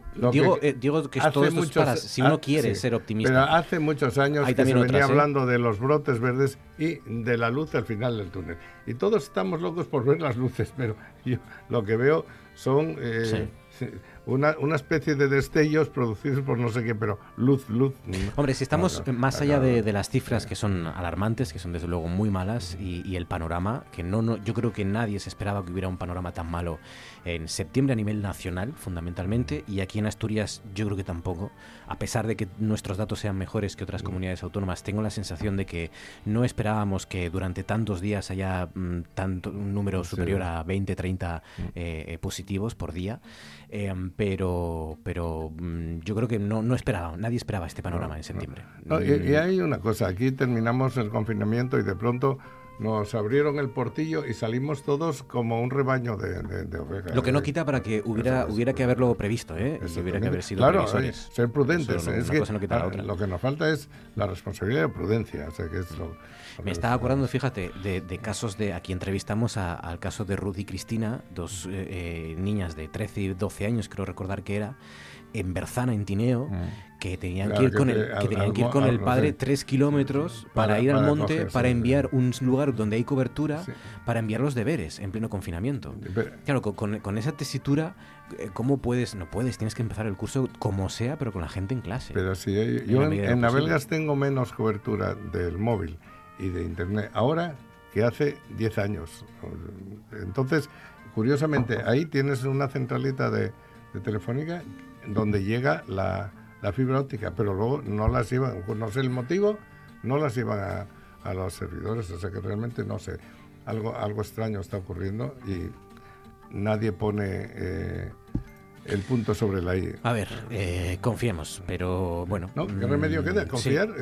No tienes otra opción. Mascarilla y confiar. Sí, y, las certezas de que efectivamente hay que empezar el curso y que, y que mm, hasta determinada edad tiene que ser eh, con escuelas y, y, que hay que arriesgar. en condiciones, ¿no? A ver qué ocurre. Eh, Luis, ¿qué te llama Mira, hoy precisamente tuvimos una conversación muy amena eh, con un buen amigo mío hablando de, de, estas condiciones que se establecen a posteriori después de que pensásemos que con esta pandemia, con esta situación, con esta gravedad que vimos cómo se estaba eclosionando precisamente todo este problema ahí en el mes de marzo, que posiblemente ante esta situación de tener que quedarnos en casa, de tener que estar confinados, de ver que la soledad nos iba a invadir, que no podíamos tener los abrazos, que no podíamos tener las conexiones con los demás, que íbamos a ser mejores personas. Mm, la gente en un alto porcentaje pensó que ante una situación dramática, a priori, pues que íbamos a mejorar, que íbamos a darnos cuenta de que realmente tendríamos que ser más humildes. Y precisamente yo le comentaba a él y él se extrañaba porque después me dijo, oye, tienes que pasarme datos de esto. Mira, eh, curiosamente el ser humano ante situaciones trágicas de estas, generalmente, aunque, cuando están provocadas en, una, en un estatus, digamos que eh, de, bonanza como lo teníamos, ahora hay cierta agresividad, hay cierto comportamiento negativo e incluso hay más odio. O sea, estamos teniendo más odio a todo aquello que represente un problema, en cualquiera de los ámbitos y cualquiera de las circunstancias. Y yo, les, y yo le decía, mira, el problema que tiene el ser humano es que cada vez es más ególatra, porque a medida que va subiendo distintas escalas de poder o de capacidad, la egolatría, lo que es el yo, ese crece de una forma espectacular. ¿Y qué ocurre? Que ahora muchas personas, pues lo único que les interesa es el yo. Y ahora es cuando realmente está mucho más supeditado precisamente ese factor, digamos que, de, protagonismo, de querer eh, aplacar a lo demás, porque nos falta humildad. Al ser humano, el ser humano si fuese humilde, nos tendríamos que dar cuenta, por ejemplo, que nosotros no, no somos un, un, solo elemento, nosotros no somos un organismo. Y yo todavía se lo comentaba a él, o sea, yo soy en parte, yo soy en parte un ser humano pero como ser humano yo tengo que compartir mi organismo con una amalgama tremenda de seres, de seres vivos que sin ellos yo no podría existir. Nos pasa con lo mismo, yo no puedo existir sin los demás. Sea, quien piense que pueda tener un estatus y un poder de autosuficiencia está perdido en todos los ámbitos. Yo, por ejemplo, tengo por cada una de mis células de Homo sapiens que tengo, tengo 1,4 bacterias. Y le ponía un ejemplo a ella, a la mujer, le decía, mira, tú andas por los 60 kilos de peso. Una mujer que tenga 60 kilos de peso tiene del orden de 36,5 billones con B de bacterias. Y él, y tú, si pesase 60 kilos, que pesas 90, si pesase 60 kilos, tendrías 35 billones con B. Vamos a ver, nosotros nos creemos tan superiores que somos capaces a pensar que somos exclusivos y que no tenemos que depender de nadie. Imaginaros que nosotros tengamos que estar dependiendo de esos minúsculos organismos que son las bacterias. Bueno, eh, ¿cómo es posible que seamos capaces de pensar que tenemos esa autosuficiencia y que podemos retarnos a todo? Esto salió a colación de una noticia que aparece hoy en la que hace unos días un asteroide del tamaño de un todoterreno, pasó a solamente eh, unos, eh, no recuerdo ahora exactamente la distancia, pero es la vez que un elemento de tal magnitud pasa tan cerca de la Tierra sin que ninguna institución astronómica ni científica, llámese NASA o llámese Agencia Espacial Europea o astrónomos varios, lo hubieran detectado. Pasó tan cerca, tan cerca, que pudo haber tenido un impacto de forma totalmente imprevisible. 2.950 kilómetros por encima del sur del Océano Índico. Efectivamente. 3.000 kilómetros. Imaginaros, imaginaros lo que es eso. Eso es absolutamente nada. Es récord de cercanía. sí, sí, es el récord de cercanía. Récord de cercanía sin estrellarse. Efectivamente, sí, sí. Bueno, es que si se estrella ese, eh, tela marinera. se Hombre, eh, se hubiese desintegrado posiblemente en trozos y en partículas pequeñas, o no, dependiendo de qué materia sea. Pero lo que sí está claro es que nosotros nos queremos tan superiores como para decir, no, es que alguien me decía, no, no, pero si ahora ya estamos tan sumamente capacitados que si viene un asteroide lo vamos a saber tres o cuatro días o una semana antes. Pero ¿qué estás diciendo? ¿Qué estás diciendo? Si estamos en una escuetez del conocimiento, obviamente no es posible mm, eh, pensar que lo vamos a controlar todo. ¿Y cómo es posible que ahora yo le decía, vamos a ver, pero tú te crees que Estados Unidos Estados Unidos, un país que es la primera potencia mundial, según él, porque para mí ya no lo es, eh, que, resulta que eh, eh, tenga, dedique el 11,5% del Producto Interior Bruto, que es una barbaridad económica, a sostener un ejército, a, a crear bombas atómicas, submarinos, portaaviones, misiles de largo alcance, y resulta que antes de Navidades posiblemente tenga 250.000 muertos. Por desgracia. pues imaginaros, ¿cómo es posible? Después nosotros decimos que lo controlamos todo. Todo ese armamento no te sirve para nada frente a una epidemia. Absolutamente, absolutamente para nada. No le sirve absolutamente para nada. ¿Qué ocurre? Pues que nosotros, hasta eh, un momento en el que realmente tenemos ahí una especie de problema, que es este, resulta que hasta este momento nos creemos tan superiores que somos capaces de decir, ah, que no llueve, no te preocupes que voy a pasar un avión y mañana va a llover encima de ti. Ah, que necesitamos dinero, no te preocupes que hacemos una guerra y sacamos el dinero donde sea. Ah, que necesitamos salud, no es problema, porque mira, España, por ejemplo, es el país con la mejor salud del mundo en el caso de lo que es la atención sanitaria. Claro, después nos estamos dando cuenta de que por una mascarilla como la que ahora nos está estorbando, nos estamos dando cuenta de que por un minúsculo organismo que no es un ser vivo, resulta que va todo patas arriba. Y eso nada más que hizo empezar. ¿Por qué? Porque no somos humildes. Y entonces estamos viendo cómo todavía vamos tirando toda la basura por el suelo. Mira, ayer eh, que fui a echar combustible, me dio pena en Novellana, mm. me dio pena eh, cuando voy a acceder hacia la estación de servicio, no os imagináis la cantidad de botellas de agua, mm, de, de, papeles, de toallitas. Y mascarillas. De todo, de cajetillas de tabaco, todo tirado por la autovía. Y digo, pero bueno, es que aquí coges, coges, eh, coges un camión de basura aquí. Pues eso mm, fue de hace solamente unos 10 o 15 días, porque no estaba. Bueno, pues a lo mejor lo recogerían en otra ocasión. Pues esto lo recogerán y dentro de otros 15 o 20 días volvemos a tener lo mismo. La sinrazón absoluta es la del ser humano porque se cree tan sumamente poderoso que sabes cuándo se siente mal ese ser humano. Cuando se tiene que sentar frente a un médico y le dicen, oye, te quedan 15 días. Ahí se desvanece ya todo. Y ahí posiblemente la conciencia sea la que nos dicte y dijera, oye, ¿qué forma de vivir tuve yo? Lo único que estuve haciendo es daño. ¿Por qué no intenté hacer algo positivo por los demás? Por la naturaleza, por el medio ambiente, porque cuando lo haces así, lo haces por el vecino, por cualquier persona, incluso hasta por los enemigos, que a veces hay que hacer cosas buenas también por los enemigos. Eh, es verdad que dan escalofríos escuchar las palabras del director de, la, NASA o de este eh, de esta parte de la NASA que es el Instituto de Propulsión a Chorro, creo que es, ¿no? Del laboratorio de propulsión a chorro de la NASA, decir, no lo vimos venir. Hombre, pero es que... Claro, si la NASA no lo ve venir, pues... Claro, pero es que así, así, hay, mucho. así hay cantidad de veces y, además, y además esto, esto me lo dices en 2019 y bueno, vale, no lo vimos venir, no pasa nada, ya veremos a ver el siguiente, pero en 2020 que me digas no lo vimos venir. Claro, pues, pues imagínate. Y así nosotros tenemos una una casuística y una causística que está determinada por los fenómenos naturales, no solamente por lo que nosotros provocamos, pero es que nosotros creemos que la Tierra es intocable. Pero si la Tierra en un momento determinado no solamente va a poder tener un problema de eso, es que a lo mejor podemos tener un problema de una deflagración solar, que alguien cree que igual ponemos un paraguas y paramos toda la tormenta solar y no vamos a tener ningún tipo de afección. No, es que no es Estás hablando de, la basura que hay por aquí tirada y la que hay por el espacio. Bueno, está en todos los sitios, claro, hasta que no nos damos cuenta. Entonces hay una cosa cierta. Yo creo que de pronto ves que muchas de las cosas que están sucediendo es eh, la rebelión de la naturaleza contra, contra el ser humano. Porque eh, además se ha roto un poco el orden, eh, el equilibrio de, de, de los seres sobre, sobre la Tierra.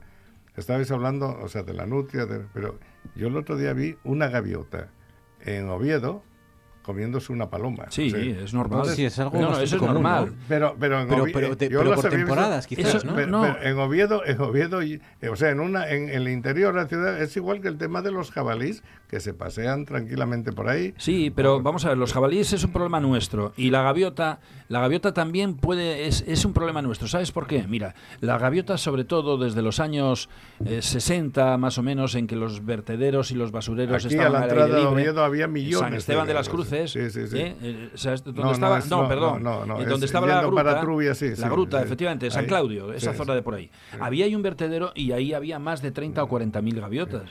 Esas 30 o 40 mil gaviotas se reproducían fácil, ¿por qué? Porque tenían alimento fácil. O sea, nosotros tenemos que entender que cuando hay plagas, en muchas ocasiones es porque nosotros desequilibramos el ecosistema y las especies. Entonces, claro, si nosotros tenemos en un momento determinado la basura tirada por todos los sitios. Mira, hoy me pasaron unas fotos precisamente de, eh, de, la zona esta donde las, las minas de oro aquí en, la zona de Ponferrada, ¿cómo se llaman estas de...? Las médulas. Las médulas.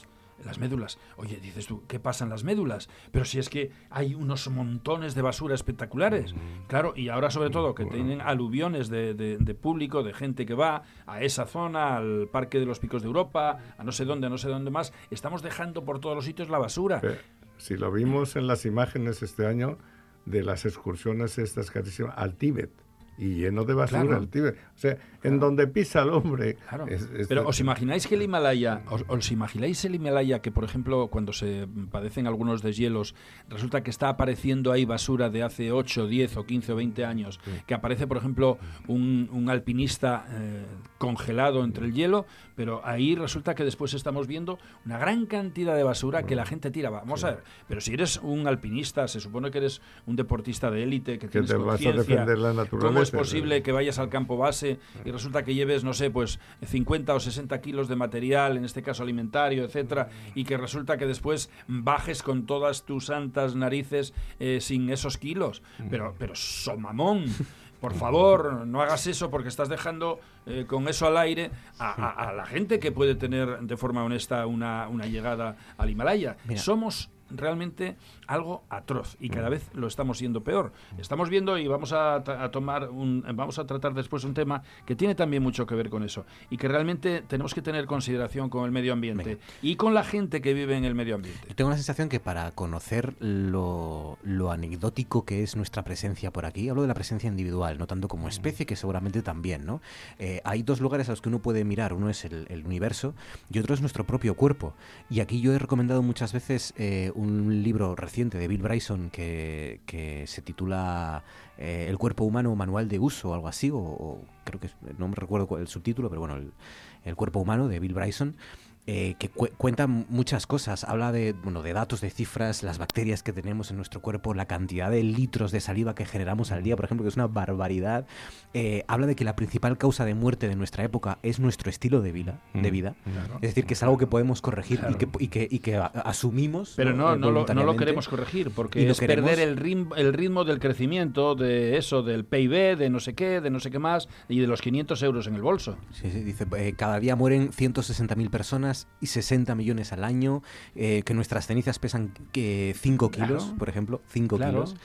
Eh, habla, por ejemplo, bueno, de lo curioso que es el hecho de que no haya una explicación clara para el bostezo, que se ignora qué, es, hace exactamente por nosotros el bostezo. Es decir, que ni siquiera a conocemos. Mí me relaja el bostezo. pero que ni siquiera. Sí, se habla de que el, cerebro intenta coger oxígeno o algo así, pero él dice que no, que no sabemos exactamente para qué bostezamos, ¿no? Eh, y hasta ese punto desconocemos fundamentalmente de nuestro cerebro un montón de mecanismos y de funciones. Del cerebro me decías de ver a mí que es que no conocemos nada. Nada. y es lo que tenemos más cerca, que es nuestro propio cuerpo, lo, que, lo que estamos usando cada día. la esencia. Os voy a decir una cosa con respecto al cerebro. Quería decir algo, mira, cuando hablábamos de este tema de zonas inhóspitas allí, por lejanas que estén, hace, me parece que hace unos eh, cuatro meses, meses y medio, llegó una mujer a la fosa Challenger la primera mujer que llega a la fosa Challenger. Esa mujer, eh, obviamente, eh, primero en 1986, quiero recordar, fueron dos militares norteamericanos. Después fue eh, Cameron, que fue, es productor de cine, que mm. hizo un batiscafo él, a nivel privado para bajar hasta esa fosa que tiene 11.264 metros de profundidad, mm. la zona más profunda de los océanos de la Tierra. Mm. Y esta mujer dice que se sintió desolada no porque estuviese en la zona más profunda de los océanos de la Tierra, sino porque sí, vio organismos y vio también plástico vio plástico en esas profundidades. Y para desolar a esta mujer eh, había que darle mucha caña, porque fijaros, es la primera mujer también que hace el paseo espacial. Mm. Un paseo espacial, esta es la primera mujer que hace el primer paseo espacial hace ya unos dos años y medio y baja también a la fosa Challenger. Bueno, pues imaginaos ahí el plástico ahí el plástico. Y os diré una cosa, hablando del tema del cerebro, eh, realmente posiblemente sea el órgano más desconocido que tenemos porque no tenemos capacidades suficientes para entenderlo. No solamente para poder percibir, sabemos que tiene neuronas, sabemos que tiene pues una gran cantidad de elementos que son muy dispares, pero no, no, somos capaces de comprenderlo. El sueño. Claro, y cantidad de cosas desconocemos pero, del sueño. Pero imaginaros, eh, ahora sabemos que el, el, el intestino tiene no es un cerebro en realidad, obviamente, ni mucho menos, porque nosotros tenemos un sistema nervioso central, pero tenemos ahí, por decirlo así, una subdelegación de la emocionabilidad. O sea, la persona que está gruesa, ¿por qué es feliz? Pues no se sabe pero por alguna razón, precisamente por la condición, en este caso intestinal. Bueno, mira, de los intestinos, dice Bill Bryson también en este libro, que la comida permanece en el interior de las mujeres casi un día entero más que en los hombres que es algo muy, curioso también. Son más prácticas. Eh, ¿Será que lo quiere aprovechar muchísimo más? No lo sé, no lo sé. ¿Eh? Bueno, sí lo sé porque lo explica, pero vamos, estos son eh, reflexiones que hace y las explica científicamente. Bill Bryson, El cuerpo humano guía para ocupantes. Ese era el subtítulo que me parece muy bonito y del que no me acordaba.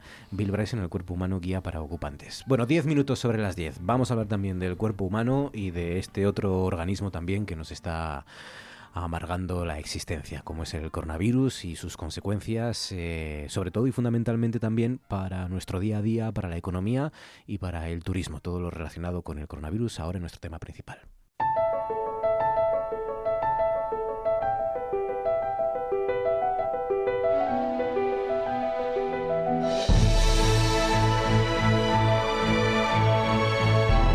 Esto es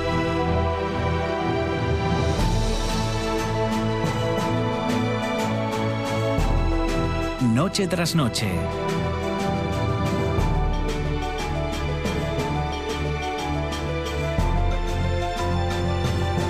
Con Marcos Vega.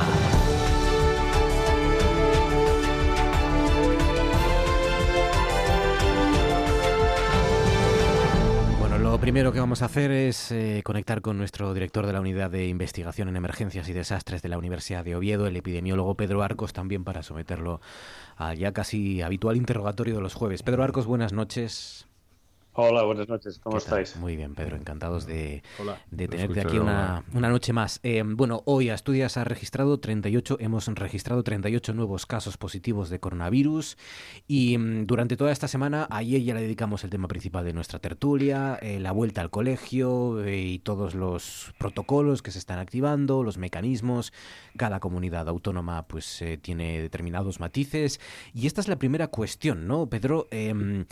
Parecen decisiones técnicas que se están diseñando, bueno, por políticos, que al final es verdad, son los que tienen que tomar las decisiones, pero parece que se están tomando casi un poco por, por, por consenso o por votación, ¿no? Sí, bueno, a mí me ha sorprendido un poco lo variopinto de las medidas propuestas eh, por nuestros representantes autonómicos, ¿no? Eh, por ejemplo, las propuestas iban pues desde autonomías que han indicado el uso obligatorio de mascarillas en los escolares a partir de tres años, hasta otras autonomías que proponían a partir de los 12. ¿no? Por cierto, la recomendación técnica de la OMS es a partir de los 12 años. Claro, cuando ves este rango de propuestas, esta, este tipo de casuística, pues uno se pregunta un poco qué tipo de análisis epidemiológico y de evidencia habría detrás de esas, propuestas tan realmente variadas. Pero bueno, me ha sorprendido todavía más el que este tipo de medidas se adopten por votación entre los representantes políticos. Pensaba que pensaba yo que la democracia servía para otra cosa, ¿no? imagínate, por ejemplo, que tú necesitas un antibiótico específico durante siete días para tu infección y decidiéramos qué antibiótico utilizar y, si ha de ser durante tres, seis o doce días mediante una votación de tus representantes políticos. No, bueno, esto sí que me ha sorprendido un poco. Pero bueno, parece que las decisiones en este tema hace meses que se han salido ya completamente del ámbito técnico. Sí, es un poco sorprendente. Es un poco Para, para un especialista como yo es un poco sorprendente este, el rango de, variopinto de propuestas y el sistema de decisión. ¿no? Mm, al final ha quedado en que los niños mayores de 6 años deben llevar mascarilla en clase. Ya me parece difícil a un guaje de 6 años ponerle mascarilla todo el rato en clase, a uno de 3 mm, directamente me parece imposible, ¿no? Sí, es muy difícil. Yo, a ver, yo no, no ni soy pediatra ni soy especialista en educación, pero vamos, me imagino que un chico de, o una chica de 5 años, por ejemplo, suponiendo que encontráramos una mascarilla de su tamaño, pues le resultaría muy difícil aguantarla durante horas. Eh, estaría todo, todo, el rato llevándose la, mano a la cara, pero además que realmente no es la recomendación técnica de la OMS. O sea que sí que parece un poco extraño, como poco, ¿no? Hmm. Y luego, eh, el martes, también lo comentamos aquí, después de la comparecencia de Pedro Sánchez, em, una de las claves de esa comparecencia fue la famosa aplicación Radar COVID esta aplicación, ya saben, eh, para detectar cadenas de contagio. Una aplicación que a uno pues le informaría de si ha estado, creo recordar que son más de 15 minutos en contacto con un positivo, con una persona que haya dado positivo. Una aplicación que habría que bajarse, eh, aceptar que tenga acceso a nuestra localización y, ir actualizando, ¿no? De a medida que, pues uno sepa si es positivo, o ha dado positivo o no ha dado positivo. Eh, hoy el Principado ha dicho que va, que va a usar, que sí que van, van, aquí van a usar la aplicación Radar COVID para detectar estas cadenas de contagio. Claro, al final esto depende, como muchas aplicaciones, por otro lado, está en concreto pues más todavía, al final depende su éxito de la cantidad de asturianos que decidan bajársela o de españoles que nos visiten aquí, eh, de la cantidad de ciudadanos en definitiva que puedan eh, bajársela y mantenerla, ¿no? digamos, activa esa, esa aplicación. Eh, ¿cómo, ¿cómo, ves? ¿Es, ¿Es la panacea? Em, ¿Puede ser una ayuda más, pero desde luego no la más importante?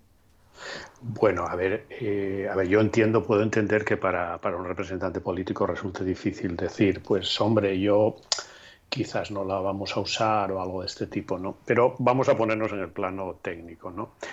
Eh, lo, que, lo que sabemos hasta ahora eh, de, la, de, la, eficacia, digamos, de, de, esta, de este tipo de aplicaciones uh, es por, por, modelizaciones matemáticas que se han hecho en territorios pequeñitos, ¿no? Es decir, no tenemos una experiencia del uso real en la población, pero en el mejor de los casos, los pocos estudios que se han hecho lo que muestran es que el, porcentaje de infecciones que conseguiríamos eh, efectivamente evitar uh, oscilaría probablemente en un rango de apenas el 5 o el 8% del total. Por tanto, esto nos da una idea de que desde el punto de vista de estrategia de salud pública es una estrategia de utilidad muy, muy, muy marginal. ¿Y por qué es eso? Bueno, en primer lugar porque es, una, es un tipo de herramienta que, que depende completamente de que la, la, gente, digamos, la incorpore a sus teléfonos móviles. Eh, por otro lado, se basa en la idea de que si tú eres positivo, pues hay un mecanismo que avisa a los que pueden estar alrededor tuyo, pero el hecho de que tú tengas una PCR ah, ah, positiva o negativa, pues sabemos que eso en realidad es una foto fija y tampoco nos sirve, para hacer un análisis de la evolución. Y en definitiva, sobre todo lo que es más importante para un epidemiólogo es que esto no te evita de ninguna manera tener que usar las herramientas clásicas que sabemos que funcionan, que es la identificación de contactos, el aislamiento, la cuarentena, la trazabilidad. Es decir, mm. esto es un poco, desde mi punto de vista, pues uh, uh, no sé cómo denominarlo, pero quiero decir, es una herramienta de un uso muy, muy, muy, muy, muy marginal. Mm. Bueno, ayuda, pero desde luego no es lo principal. Uh, ayuda, ayuda muy poquito Mm, y no solo ayuda un poquito, sino que no te evita realmente hacer el trabajo epidemiológico de fondo, que es el importante, ¿no? que es el seguimiento de los, de los eh, contactos y de los casos. Y luego otra cosa, em, la vacunación contra la gripe. Claro, eh, aquí hay que intentar, hoy leía, por ejemplo, que en Alemania ya han decidido hoy, o sea, nosotros estamos todavía preparando la vuelta al colegio y en Alemania hoy han decidido que se van a cancelar los mercados navideños. ¿Eh? O sea, me digo para comparar cómo se están tomando las decisiones con, con, qué tiempo. Y entonces, bueno, para, para ir un poco más, eh, eh, más hacia adelante, la campaña contra la gripe, la vacunación contra la gripe hemos sabido que va a comenzar en la primera quincena de octubre, que esto creo que es más pronto de lo habitual. Em, hay que vacunarse, personas que no se habían vacunado hasta ahora deberían planteárselo porque estemos en pandemia, porque ya tendrían que habérselo planteado. ¿Qué hacemos con la vacunación de, de sobre todo nuestra población más vulnerable? Bueno, eh, por poner un poco en contexto el problema de la gripe, vamos a ver, eh, hay una enorme experiencia con la gripe. De hecho, una de las primeras enfermedades transmisibles que se modelizaron matemáticamente en poblaciones fue precisamente la gripe. ¿no? Eh, hay, hay una gran cantidad de conocimiento sobre cómo funcionan las estrategias de vacunación frente a la gripe en poblaciones. Estas estrategias han sido usadas en poblaciones de muy diferentes contextos. Tenemos una evidencia de resultados excelentes de su uso eh, y hay una enorme experiencia acumulada en preparar eh, mm, vacunas gripales para cada temporada, porque el virus experimenta pequeñas mutaciones y hay que ajustarlo cada temporada. Por tanto, respondiendo a tu pregunta, hay que vacunar frente a la gripe, a los grupos de riesgo, que además están muy bien establecidos desde hace ya bastante tiempo. Hay que vacunar sí o sí. Quiero decir, hay que vacunar frente a la gripe, todo ello independientemente del problema que tenemos con el COVID ahora. Incluso también independientemente del hecho de que como consecuencia de las, eh, de las eh, medidas de contención y de barrera puestas en marcha con el COVID, es bastante probable que no tengamos casi gripe esta temporada. Eh, pero, evidentemente, la gripe es una estrategia vacunal ah, de altísima evidencia de resultados. eh, que tiene muy bien reconocidos los grupos de riesgo y por tanto hay que vacunar frente a la gripe. La cuestión que planteabas de cuándo, bueno, pues podemos hacerlo un poquito antes, me parece bien, es decir, eh, ahí no hay ningún tipo de problema, es decir, eh, precisamente nuestro problema es que solemos hacer las cosas no a tiempo, ¿no? Así que me parece muy bien que adelantemos unas semanas. En, el inicio de la campaña, sí. Hablabas, de, hablabas de la gripe en Australia, creo que de hecho la gripe ha sido, la gripe estacional, creo que se llama, ha sido prácticamente inexistente por las mascarillas, ¿no? También hayan ayudado a, a, bueno, a reducir. Por, las mascarillas y por supuesto por las medidas de contención, el aislamiento y todo esto. Sí, la gripe prácticamente en, Australia ha desaparecido. Si examinas las curvas de las del periodo gripal y prácticamente este año no hay. ¿no? Es lógico, es decir, pero es que no solo con la gripe, es decir, que eh, esto nos va a pasar seguramente con todas aquellas enfermedades que usan el mismo eh, mecanismo de transmisión aérea que usa el SARS. Por tanto, es razonable esperar que vamos a tener eh, mucha menor incidencia de, casos de enfermedades, de todas las enfermedades que se transmiten por vía aérea. Lo que no quita para que efectivamente haya que vacunarse mm, siempre, ¿no? Eh, si uno es persona de riesgo. sin duda. Pedro Arcos, director de la Unidad de Investigación en Emergencias y Desastres de la Universidad y epidemiólogo. Gracias, Pedro. Un abrazo fuerte. Un abrazo, un placer, como siempre. Próxima. Y ahora os pregunto a vosotros también por otra cuestión que tiene que ver, como muchas otras circunstancias, con el coronavirus. Y es eh, esta actitud eh, y estas mm, circunstancias que se están dando en muchos pueblos, me atrevería a decir que casi toda la zona rural de Asturias, con la llegada en este mes de agosto que estamos terminando de visitantes. Es verdad que, ahora os lo preguntaré, ahora me lo contaréis. No sé si pensáis que en septiembre se va a acabar estos problemas porque ya se empiezan a notar que viene menos gente, viene menos gente de fuera y se dan sobre todo menos, eh, menos aglomeraciones, que es lo que ha provocado que se generen episodios de rechazo a aquellos visitantes, de rechazo al turista, de mm, turismofobia o madrileñofobia que se lleva hablando también durante muchas eh, semanas. ¿Pensáis que es eso? ¿Pensáis que es un medio, un miedo, perdón, un miedo racional, que es comprensible, que todo el mundo está muy tenso? Episodios de boicot, de boicot al turismo, como lo que ocurrió en la ruta del Alba, ¿no? Eh, es un caso aislado, dijo eh, la viceconsejera de, Turismo, que defiendo, defendía o defiende el modelo basado en, con el respeto al medio natural, a los pueblos, presentando esta campaña ¿no? que, que regala también actividades vinculadas a, estancias, actividades gratuitas, em, eh, escenas similares, ¿no? que se están registrando también en otras regiones, no solo en Asturias, pero claro, es que Asturias uno compara eh, los datos que hemos tenido de turismo y eh, del desplome de más del 70% de otras comunidades autónomas como Madrid, al aumento incluso aquí de, en muchos lugares de, del turismo nacional, que es, ha sido y ha sido siempre nuestro turismo, pero este año ha sido incluso superior a otros años, pues también ha provocado que en redes sociales, sin ir más lejos, se llenen de mensajes contra los madrileños en muchas partes de España, repito, ¿no? No solo de aquí. El madrileño no por el hecho de, de la persona que sea de Madrid, sino porque yo creo como definición del que viene de fuera, ¿no? Sea de Madrid, sea de la Cuenca o aunque sea, de, aquí. Aunque sea de, aquí. Eh, ¿Qué os parece? ¿Es entendible, es comprensible? Eh, ¿Es eh, algo que habría que corregir? Hay una cosa que Luis antes eh, decía, o sea, del comportamiento. Súbete un poco el micrófono, Manolo. del, comportamiento que, del comportamiento que tenemos los seres humanos y de la falta, yo creo que en parte de cerebro, o sea, también, o sea, pero lo que queda de cerebro en nosotros está lleno de miedos que te crea, lo que dices tú, violencia, eh, reacciones extrañas, eh, incluso envidias, mil, mil historias que son siempre mm, esa, esa condición humana negativa. ¿eh? Y eso aflora, pero sobre todo por, por el miedo. O sea, la gente eh, tiene miedo del miedo, tiene miedo del miedo. Entonces, cuando viene esa gente de fuera, ¿eh? por un lado los necesitas, por otro lado... Ahora, sí es cierto también que aquí nos hemos confiado mucho y realmente tú cuando llega la gente y tenía que haber eh, pues unos controles, o sea, a nivel un poco de temperatura y tal, porque se dieron muchos casos de venir gente que estaban infectados y que no dijeron nada, no sé si lo sabían, pero tampoco hubo en la entrada de, del lugar en, el que venía, no hubo eh, eh, ningún ninguna control de, de precaución. Entonces, yo estoy viendo que los pueblos están llenos de gente ¿eh? a ciertos niveles, están en cafeterías o bares y tal, sin respetar ni distancias ni nada. Aquí las medidas no solamente hay que dictarlas, sino hay que estar eh, un poco con el palo detrás. Entonces, yo veo que en la mayor parte de los pueblos no hay ni un solo policía municipal, ni un guardia civil, que aunque no te vayan a multar, ni te, por lo menos te ofrece un poco de respeto. Yo veo a los camareros y tal en, en los bares eh, despachando tranquilamente, cogiendo todo eso de tocar y no tocar y tal, ni, ni, ni higienizarse las manos, ni lavarse, y sobre todo no ponerse las mascarillas cuando están trabajando. Entonces, todo esto mm, realmente eh, a la gente que es, un poco sensible, mm, sumándole el, temor, pues realmente les afecta. De hecho, hay una cosa cierta. Eh, aumentaron, eso ya no los pueblos aquí, durante el epidemia me dijeron que había habido, el confinamiento, eh, cantidad de denuncias, pero no por la policía, denuncias entre vecinos. Sí, la policía de balcón, ¿no? Exactamente, sí, la, vieja del visillo que le llaman, ¿no? Entonces es esto.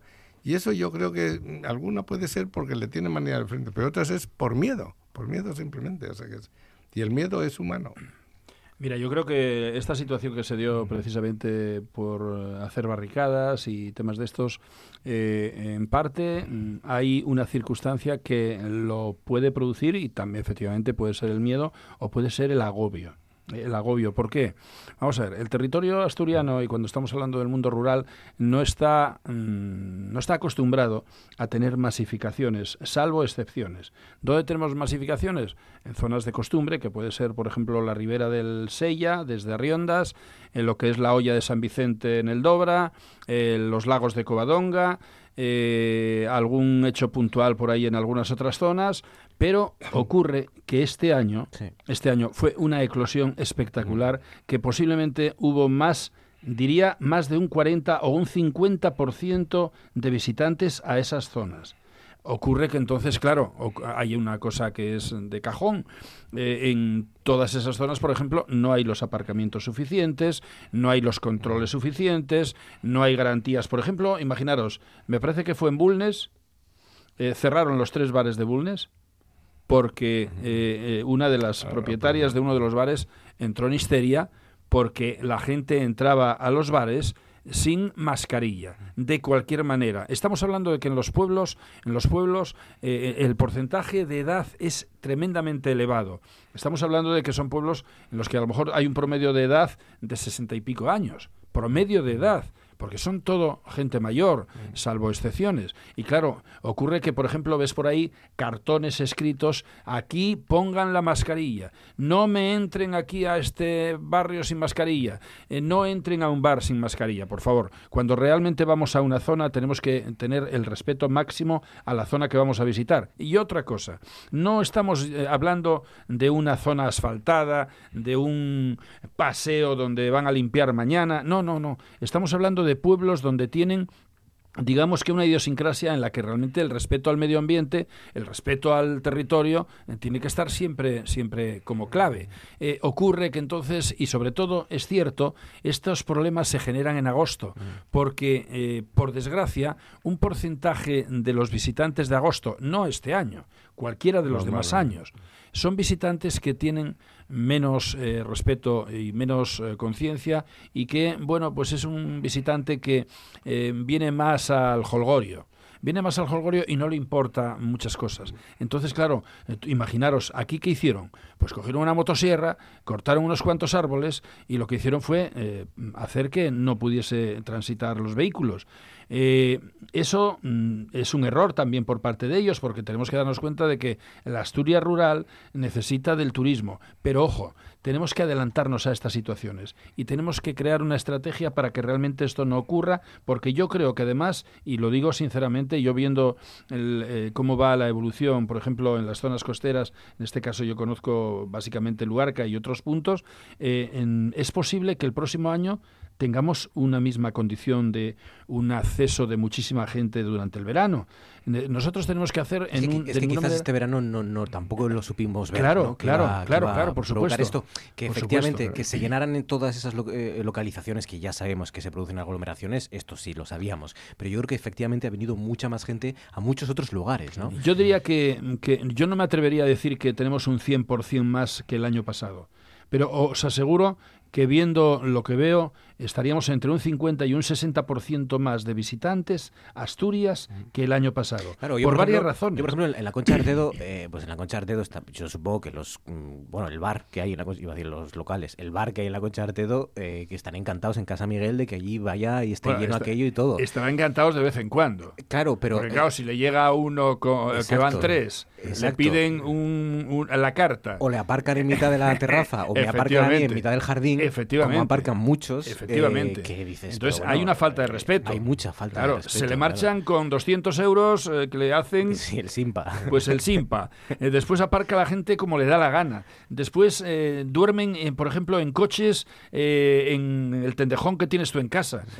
aparcan... o la imagen de Sotres que contaban los compañeros de la voz de Asturias. Tres autobuses de repente repletos de viajeros que desembarcan, claro, con la intención de respirar el aire de los picos de Europa. ¿Y cómo respiras mejor el aire de los picos de Europa? Pues quitándote la mascarilla. Pero, o la ruta del Cares, ¿os imagináis en la ruta del Cares que se junten 1.500 personas? Hay una foto que me impresiona a mí eh, hace unos días, eh, algo muy, muy, muy corto, pero, pero muy, muy simbólico el mirador del Fitos lleno de gente. Sí, colas, media hora esperando para subir a hacer una foto pero ahí es que están pegados unos a los otros. Sí, pero luego también, efectivamente, nos hemos arriesgado y hemos eh, eh, eh, abierto las fronteras o no hemos cerrado las fronteras para eso. Sí, sí, porque necesitamos eso, claro. Pero hay que compatibilizarlo. Eso, pero teníamos que regularlo de alguna manera. Yo creo que necesitamos, y mm, ya lo dije varias veces, mm, realmente Asturias ahora mismo está en un punto en el que si controla la situación, 嗯。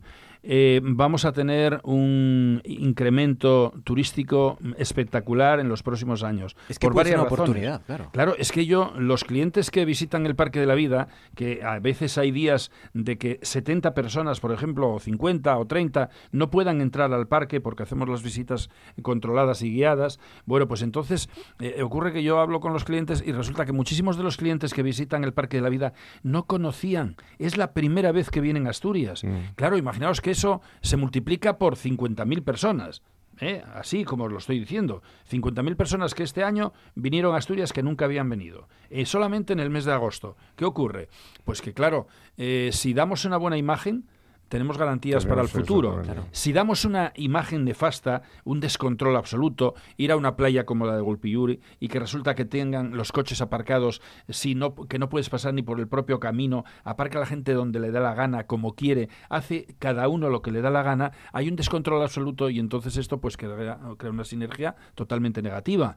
Por lo tanto, hay que adelantarse, claro, hay que adelantarse a estas circunstancias. ¿Y qué hay que hacer? Oye, pues hay una zona estratégica en la que realmente tenemos que tener un aparcamiento en condiciones pues habla con los propietarios de las fincas que tengan allí, eh, llega a un acuerdo, esos propietarios van a estar encantados porque van a sacar un dinero por el aparcamiento y además no van a hacer barricadas para que allí no lleguen los clientes o los, mm, o los turistas. Eh, en, en cuanto a buscar alternativas, tenemos muchísimas, pero sobre todo tenemos que hacer una. Tenemos que tener respeto y seriedad. Y si no tenemos respeto y seriedad, aquí vamos mal, porque podemos matar la gallina de los huevos de oro. Y ahora la gallina está poniendo, ¿eh?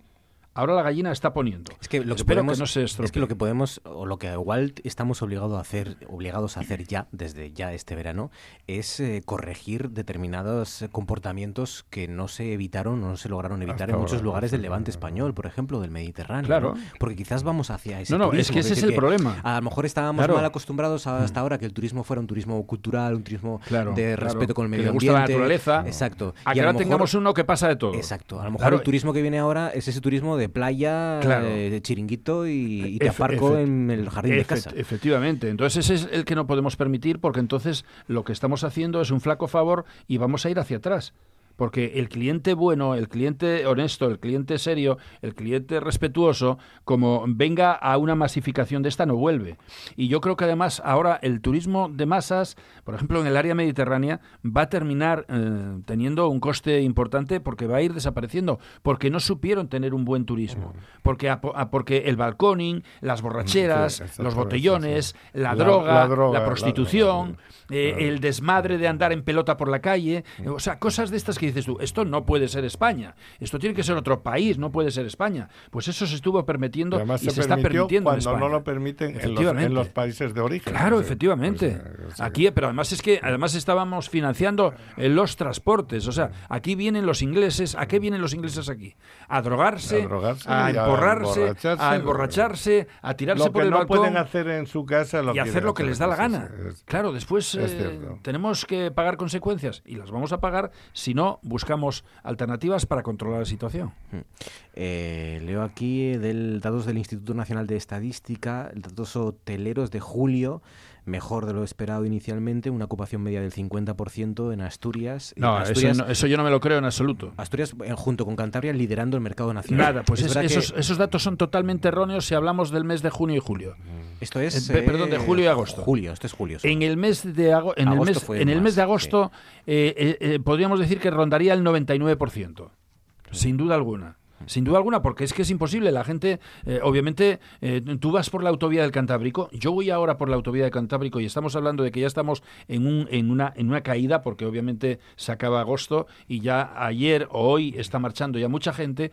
Y esta semana, ir por la autovía del Cantábrico, tanto para un lado como para el otro, era ir como en la M30. Se, ah, ¿Este problema ya forma parte del pasado o septiembre ya no va a dar este tipo de, imágenes? No, este septiembre, tenemos una preocupación de, los colegios, de la educación. No, pero a nivel turístico, septiembre, septiembre es eh, posiblemente en cuanto a nivel económico del, del turista, del, del, visitante, no le voy a hablar de turista porque generalmente en septiembre tenemos una cantidad de público que es bastante estable, que viene todos los años, ¿eh? pero ahora va a aumentar. Y en el mes de septiembre eh, la calidad, eh, o sea, el nivel medio económico, lo que es también la conciencia, lo que es el respeto, etcétera, es muy superior el cliente que viene en septiembre al que viene en agosto, eso está clarísimo. Y eso lo sabemos todos los que estamos cara al público con establecimientos de hotelería o con otros ámbitos. Ya entramos en el campo del jubilado que viene. Sí, gente más estable, más, más con más edad también. ¿eh? Georgina Fernández, buenas noches. Hola, ¿qué tal? Venga, déjanos un resto que tengas por ahí a mano. Pues mira, me ha llamado la atención este titular. La Universidad de Hamburgo ofrece 1.600 euros por no hacer nada.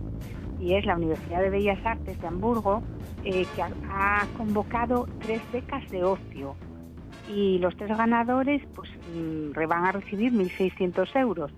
Y bueno, los que lo convocan dicen que no hacer nada no es fácil. Y bueno, y que tendrán que decir de antemano qué dejarán de hacer y cuánto tiempo. Entonces dice, eh, lleva, tiene que contestar a un cuestionario que pregunta qué no quieres hacer, por cuánto tiempo no quieres hacerlo y por qué es importante no hacerlo. Bueno, ya ves. ¿Y para qué no quieres hacerlo? Yo creo que hay, un sketch de típico que ya es esto. El que va a contratar, no sé si lo, lo recordáis, ¿eh? que va a contratar a, un funcionario y dice, ¿y yo qué tengo que hacer? No, tú nada. Es que, que te obliguen a hacer nada, esto ya bueno, me gusta. Es verdad, pero debe ser muy difícil. Debe ser difícil Tú imagínate ¿eh? que te metan en una habitación llena de moscas y que te digas, tú no puedes hacer nada. sin moscas. Incluso ni espantar las moscas. Pues vaya problema, ¿eh? Ya lo de las moscas es Ahora, lo de becas de ocio a mí me gusta. me gusta cómo suena. Pero oye, que, nos traigan para que, que nosotros, oye, ya... Eh, Luis Learia, Manolo Linares, un abrazo. Gracias, chicos. Un placer, como siempre. Gracias, a vosotros. Gracias. Están bien dotados. Están bien dotados en cuanto a medios materiales. Tanto es así que este año lo que se hizo fue hacer una inversión concreta. lo hice sin querer.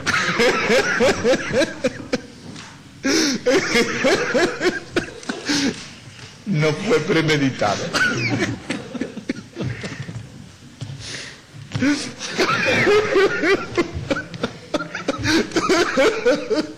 bueno, vamos a ver.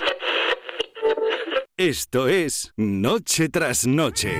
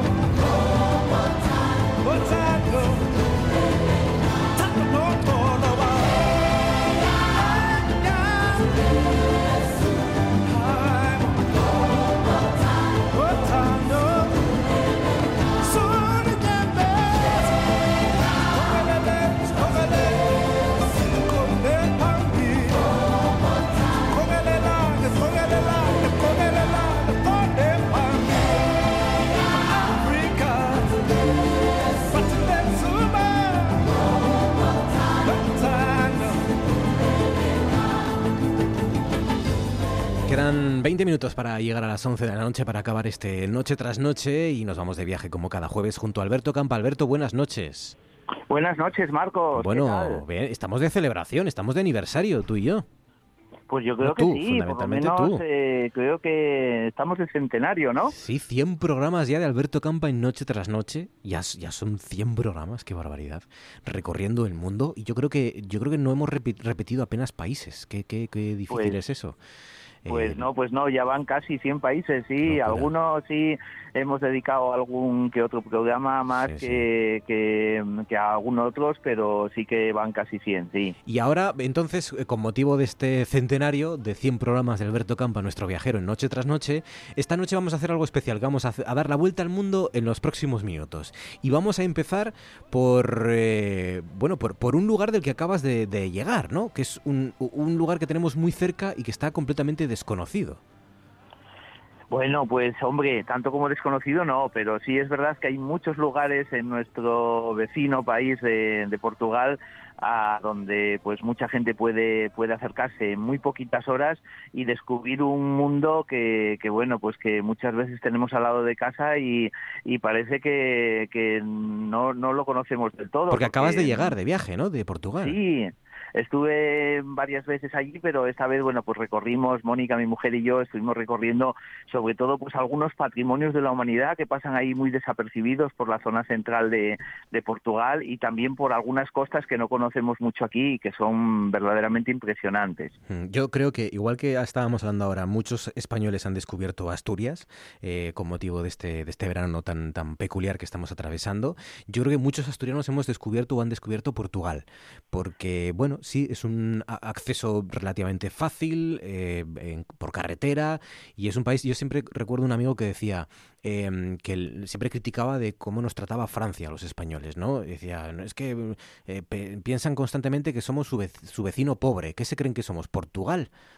decía, y es verdad que es más o menos esa la relación que tenemos con, con Portugal, desgraciadamente, ¿no? Le damos la espalda muchas veces y es un país maravilloso.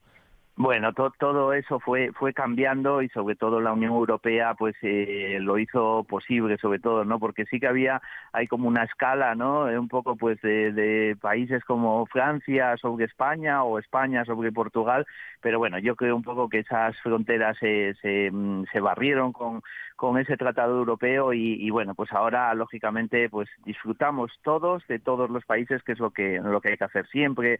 Se, se aprende mucho de, de toda la gente y de todas las culturas y de todos los países. Em, Alberto, esa es una de las claves. ¿Por qué viajas? Eh, eh, yo creo que nunca te he hecho esta pregunta. Exactamente por qué o por qué viajas tanto, porque viajar a todos mm. nos gusta, ¿no? Pero tú en particular, ¿por qué te gusta viajar tantísimo?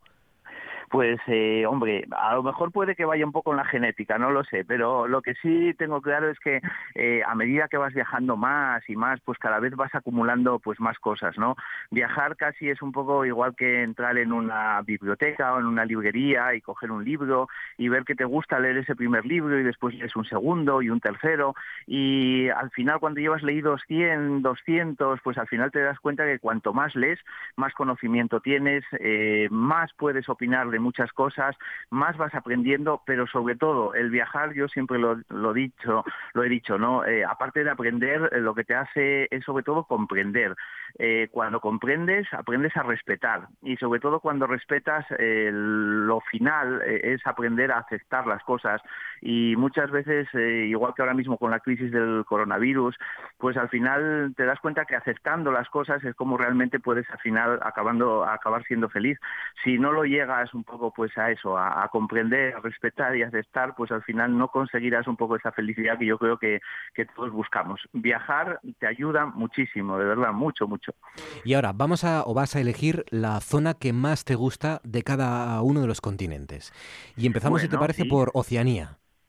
Pues sí, la verdad es que como en todos estos casi eh, 100 países que hemos visitado, en estos 100 programas que, hemos hecho noche, tras noche, pues lógicamente mm, hemos ido viendo prácticamente países de todos los continentes y bueno, pues podemos hacer un pequeño resumen de, de quizá, pues no sé, los más atractivos, los eh, más deseados por mucha gente, los más viajados o incluso pues muchas veces algunos de ellos que son muy muy acogedores, ¿no? Yo en Oceanía, mm, si empezamos un poquitín por ese continente, me quedaría con tres países, pero bueno, pues de, entre ellos, Papúa Nueva Guinea, Australia, Nueva Zelanda sería un poco el que me quedaría. Es como un pequeño continente dentro de, Oceanía, dos islas principales que pues una se caracteriza por una naturaleza espectacular, la isla sur, y una isla norte con ciudades muy acogedoras como Wellington o como Auckland, donde bueno, pues uno puede vivir casi todos los sitios del mundo en un pequeño país como es Nueva Zelanda. Nueva Zelanda, que parece un país muy difícil de viajar y dicen que es uno de los, de los mejores, de los países más importantes o más interesantes del mundo, ¿no? Pues sí, en con lagos, con islas, con ciudades acogedoras, con, con montañas, con, con paisajes de película, ¿no? Sí, la verdad es que sí. Lo, cuando hablamos de él en uno de los programas, pues yo lo decía, ¿no? Quizá un poco lo difícil es que son nuestras antípodas. Eh, la ciudad de Christchurch, en, la isla sur, pues eh, eh, son las antípodas exactas de, nuestra vecina Mondoñedo, ¿no? Aquí en, aquí en Lugo. Entonces, imaginaros la distancia para llegar a él, para visitarlo, pues son viajes que se necesitan por lo menos tres, cuatro semanas, ¿no? Pero la verdad es que sí, es toda una maravilla y quien tenga opción un día de ir, pues que vaya, va a encontrar un país maravilloso. Eh, África, mm, otro continente también que, es inmenso, que es em, abrumador también y que, que tenemos completamente olvidado, ¿no? Qué pocas noticias llegan de África. Mira, esta semana eh, una buena, que por fin eh, parece que está libre de polio, es territorio libre de, la polio el, el territorio africano, ¿no? Me gusta que lo comentes, Marcos. La verdad que lo tenía aquí anotado también y digo, mm, África es mi continente preferido. Hemos hecho programas de muchos países muy desconocidos que también un poco se da a conocer pues a, toda esa gente que, muchas veces ve a África como el continente desvalido, como un continente pobre. Tiene muchas más cosas, pero estas buenas noticias como la que acabas de mencionar, la verdad es que es una maravilla, ¿no? Eh, ojalá mm, pronto tengamos la noticia de que desaparece la malaria, que ahora tan estamos tan ocupados con el COVID que no nos damos cuenta que es la enfermedad que más niños mata en el mundo, que más personas matan en el mundo cada año y que, bueno, pues parece que pasa desapercibida, pero es un problema muchísimo más gordo que el COVID, lo que pasa que no nos afecta a Europa o a los países occidentales y por eso no lo vemos tan claro. Por cierto, eh, déjame subrayar también, gracias a la vacunación. Se han salvado, se calcula que se han salvado 1,8 millones de niños. 1,8 millones de niños gracias a la vacunación imagínate, tantas enfermedades que aquí también hemos erradicado hace años, allí que se van erradicando y todas esas organizaciones que trabajan precisamente en silencio, muchas veces sin conocerse todo lo que están haciendo, pero a través de esas vacunas pues eh, se erradica muchísima muerte y ojalá, bueno, pues pronto tengamos esas vacunas para el COVID.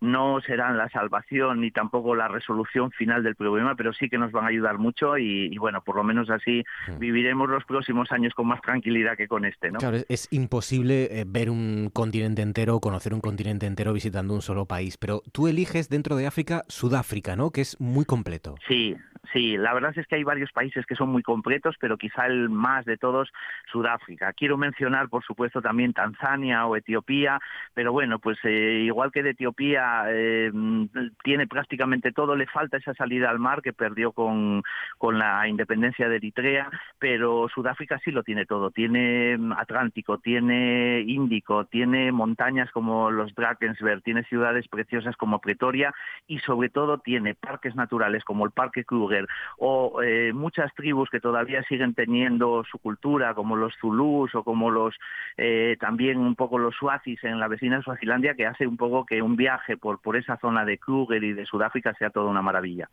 Em, dejamos África y nos vamos hasta América del Sur, Suramérica, y ahí eliges Venezuela. Pues hombre, ahí imagínate, Sudamérica, ¿qué podemos decir? no eh, Prácticamente el continente entero habla español y los lazos con España son grandísimos. ¿no? Para mí Venezuela, y obviando toda la cuestión política, que por supuesto no, no es nada buena, eh, es uno de los países más completos de Sudamérica, eh, aparte pues de esas islas como los Roques en el, en el Caribe, tiene ciudades preciosas en los Andes como Mérida y tiene también la catarata, la, el la caída de agua mayor del mundo, que es eh, ese Salto Ángel, que la verdad es que es una divinidad poder verlo en el Parque Nacional de Canaima, toda una maravilla que, también, pues ojalá la situación política cambie y pronto eh, se vuelva un poco pues a una normalidad mejor que la que actualmente tienen allí en Venezuela. Y del sur al norte, aquí salta la sorpresa, nada de Estados Unidos, nos vamos a Canadá. Pues sí, hombre, ahí la verdad es que eh, totalmente claro, ¿no? Canadá no solamente creo que es el mejor país de, de Norteamérica, sino de toda América, ¿no? Un país que tiene seguridad, que tiene eh, paisajes preciosos, que tiene muchísima zona natural y verde y sobre todo pues eh, una población que, que, vive bastante más tranquilo que su vecino Estados Unidos. Eh, cuando se viaja por allí se puede dejar las llaves en el coche o se puede dormir con la puerta abierta, cosa que no puedes hacer más al sur y la verdad es que es toda una maravilla, ¿no? Después hay países muy bonitos pero mucho más inseguros como pues puedo también nombrar Guatemala y muchas de las Antillas, de esas Antillas como Cuba, Puerto Rico, tantas islas tan bonitas. Pero sí, sí, me quedo con, con Canadá, por supuesto, un gran país. Y Asia, ahí pues nos vamos a la India. ¿Cuántas veces hemos hablado tú y yo de la India? Eh? Eh, y hasta hemos hecho un programa juntos, ¿eh? Ese sí que realmente ahí no tenemos duda. Pues sí, la verdad es que mm, si tendría que nombrar tres países, pues nombraría Irán, muchas veces metido ahí en el eje del mal, pero que realmente cuando viajas por él es un país precioso, con, con gente encantadora, con mucha cultura, eh, cultura milenaria, cuando visitas Persépolis o otras ciudades. Por supuesto, la gran China, que tiene de todo, absolutamente de todo, no todo es malo, sino que realmente también tiene gente muy trabajadora y el primero, por supuesto, India, eh, desde el Himalaya en el norte, el Índico en el sur, playas preciosas, ciudades que son todo pues un impacto para los ojos de colorido y de gente moviéndose por todos los sitios y sobre todo esa espiritualidad que lo mueve todo pero de una manera que llama muchísimo la atención por el gran respeto que tiene también un poco la gente pues por quien les visita ¿no? Sí, y bueno, sobre todo porque es que es casi un continente en sí mismo, ¿no? es un subcontinente y, imagínate, ¿no? 1.300 millones de personas van a ser el país más poblado del mundo, enseguida adelantarán a China y, y, bueno, pues ahí, ahí siguen subsistiendo ¿no? Con todas esas dificultades, ¿no? Y ahora, ¿qué país, estarán preguntando ustedes, ha elegido como su favorito de Europa Alberto Campa? Y el país elegido es... Pues el de Winner is, ¿eh? bueno, pues eh, yo diría que aquí lo tenemos muy difícil porque eh, de los países más visitados del mundo, eh, tres están en, en, Europa, ¿no? Y son España, Italia y mi preferido, eh, Francia, que oh. objetivamente, siempre lo he dicho, para mí es el mejor país del mundo, sobre todo porque lo tiene absolutamente todo. Tiene el Mediterráneo, tiene el Atlántico, los Alpes, los Pirineos, ciudades preciosas, un medio rural y pues eh, una gente que cultiva el campo y que todavía son grandes señores dentro del país, cosa que no pasa en, en otros en otros lugares. Una ciudad maravillosa como es París y sobre todo también eh, lo que sí tenemos que decir es que es el país más visitado del mundo y por algo será, ¿no? Por todo ello lo, lo, lo, lo copa prácticamente todo, todo lo bueno y bueno, pues lo tenemos aquí muy cerquita. Antes mencionabas un poco esa, esa rivalidad que a veces teníamos, pero bueno, hay que sobrellevarla porque lo que es el país es una maravilla y cualquiera que viaje por cualquier pueblecito de, de Francia verá lo bien cuidado, lo bonito que es todo y cómo se maravilla viajando por cualquier sitio, por cualquier región de Francia. Pues sí, una lástima que haya tantos franceses en Francia, pero, pero bueno, por lo demás... ya, la verdad es que sí. El carácter sí que es un poquito difícil y ahí doy la razón, pero bueno, si obviamos un poco eso, eh, tienen otras mm, bondades y sobre todo pues a, nivel un poco de tenerlo todo cuidadísimo. Es que para un francés el que su pueblo, la entrada de su pueblo, la glorieta, las arcenes estén cuidados es algo que es eh, las flores, no se puede. Flores. Viva la France y viva Alberto Campa. Cuídate Alberto, un abrazo fuerte, gracias. Bueno, Marcas, Marcos, muchas gracias. gracias. Chao, chao.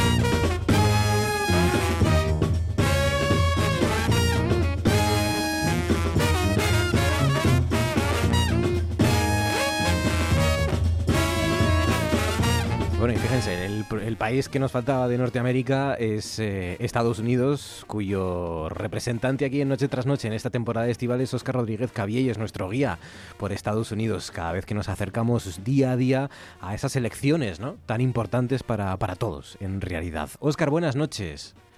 Hola, buenas noches, Marcos. Bueno, ¿cómo están los, los las encuestas, los sondeos eh, en, esto, en esta semana? Encuestas, bueno, esto está que echa humo antes quería decirte que estuve escuchando a Alberto Campa y que yo no estoy de acuerdo. Para mí el mejor país es Portugal, ¿eh? Portugal, no, Francia.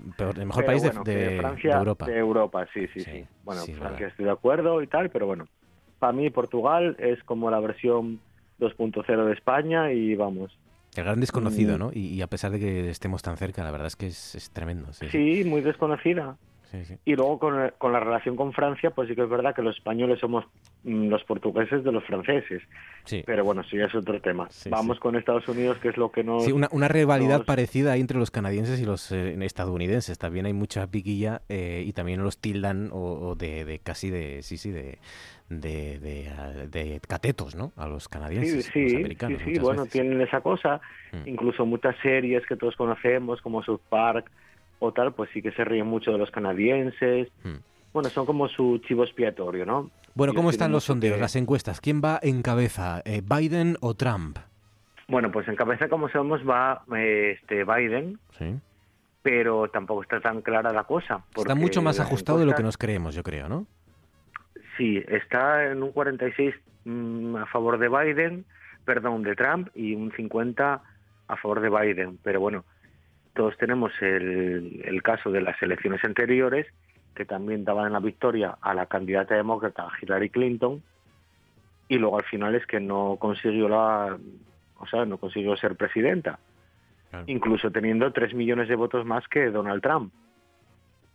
Sí, sí, porque recuerden que ganó el, voto público, el voto, el voto lo ganó Hillary Clinton. Lo que pasa es que los eh, compromisarios, los representantes, digamos, los diputados, por así decirlo, aunque no sea del todo correcto, pues los ganó Donald Trump, ¿no? Por, por explicarlo claro, en Estados Unidos, en Estados Unidos tienen un sistema que, bueno, si aquí nos parece con la ley DONT un poco injusto, mm, entre comillas, por esto de, de dónde se vota más o quién al final sale en Estados Unidos es mucho más complicado. Es un voto indirecto, funciona por colegios electorales y bueno, aunque en el caso de las elecciones anteriores Hillary Clinton sacó, eh, obtuvo casi más 3 millones de votos más que Donald Trump, al final salió él. Hmm. Entonces, esto de las estadísticas y de los sondeos en Estados Unidos no tiene tanta tanto reflejo en la realidad como lo puede tener aquí. Entonces, de momento sí que va ganando Biden, pero tampoco está clara la cosa. Pues sí. Y luego ya saben que hay unos estados, ¿no? Que son estados clave, que ahí es donde, donde pueden variar mucho las cosas, ¿no? Más allá de que las encuestas las gane uno u otro. Sí, bueno, en Estados Unidos, eh, a ver, digamos que hay, eh, aunque vaya uno por delante en los sondeos y demás, hay estados que deciden la elección porque cada estado tiene su, o sea, se reparte sus votos, ¿no? Hay lo que llaman estados péndulo o estados bisagra. Por ejemplo, eh, el estado de New Hampshire tiene cuatro votos, pero Texas tiene 38 votos. Entonces, bueno, pues ese sistema electoral, cada, cada estado recibe un número de votos según su población. En total son como 500, a ver, espera que te lo digo exactamente, 500, 538 votos, pero para ganar un candidato tiene que tener 270. Y luego, claro, hay esos estados que son siempre como eh, estados péndulo o bisagra, pero que están dudosos siempre, y entre ellos, por ejemplo, se encuentran eh, Florida, eh, Michigan, Minnesota. Bueno, van a cambiar mucho las cosas de aquí a noviembre y bueno, pues vamos a ir actualizando también las cifras y los datos de un país que, que, sigue todavía, a pesar de, todo, sigue todavía eh, siendo portada ¿no? de, la, de la información internacional. Lo último, hemos sabido que Trump ha dicho que va a visitar la zona afectada por el huracán Laura, estaba preparado para, para el discurso de esta noche y bueno, pues eh, va a ir a Texas, a Luisiana y a Arkansas eh, para visitar esa zona afectada por todo lo que está ir a visitar los estados bisagra. Encima, Laura. Pues Siempre, claro, siempre. Sí, esa es la clave. Oscar, cuídate, amigo, un abrazo fuerte y hasta la semana que viene. Gracias. Un abrazo. Con Oscar Rodríguez Cabilles nos vamos.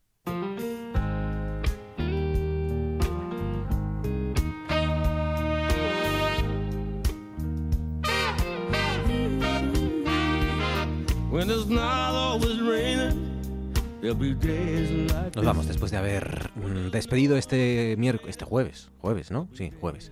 Este jueves junto a todos ustedes. Mañana estaremos aquí a las 9 también para acompañarles en la despedida, para despedir juntos la jornada de mañana. Disfruten de la radio, disfruten de la noche. Gracias por haber confiado en nosotros un día más y hasta mañana.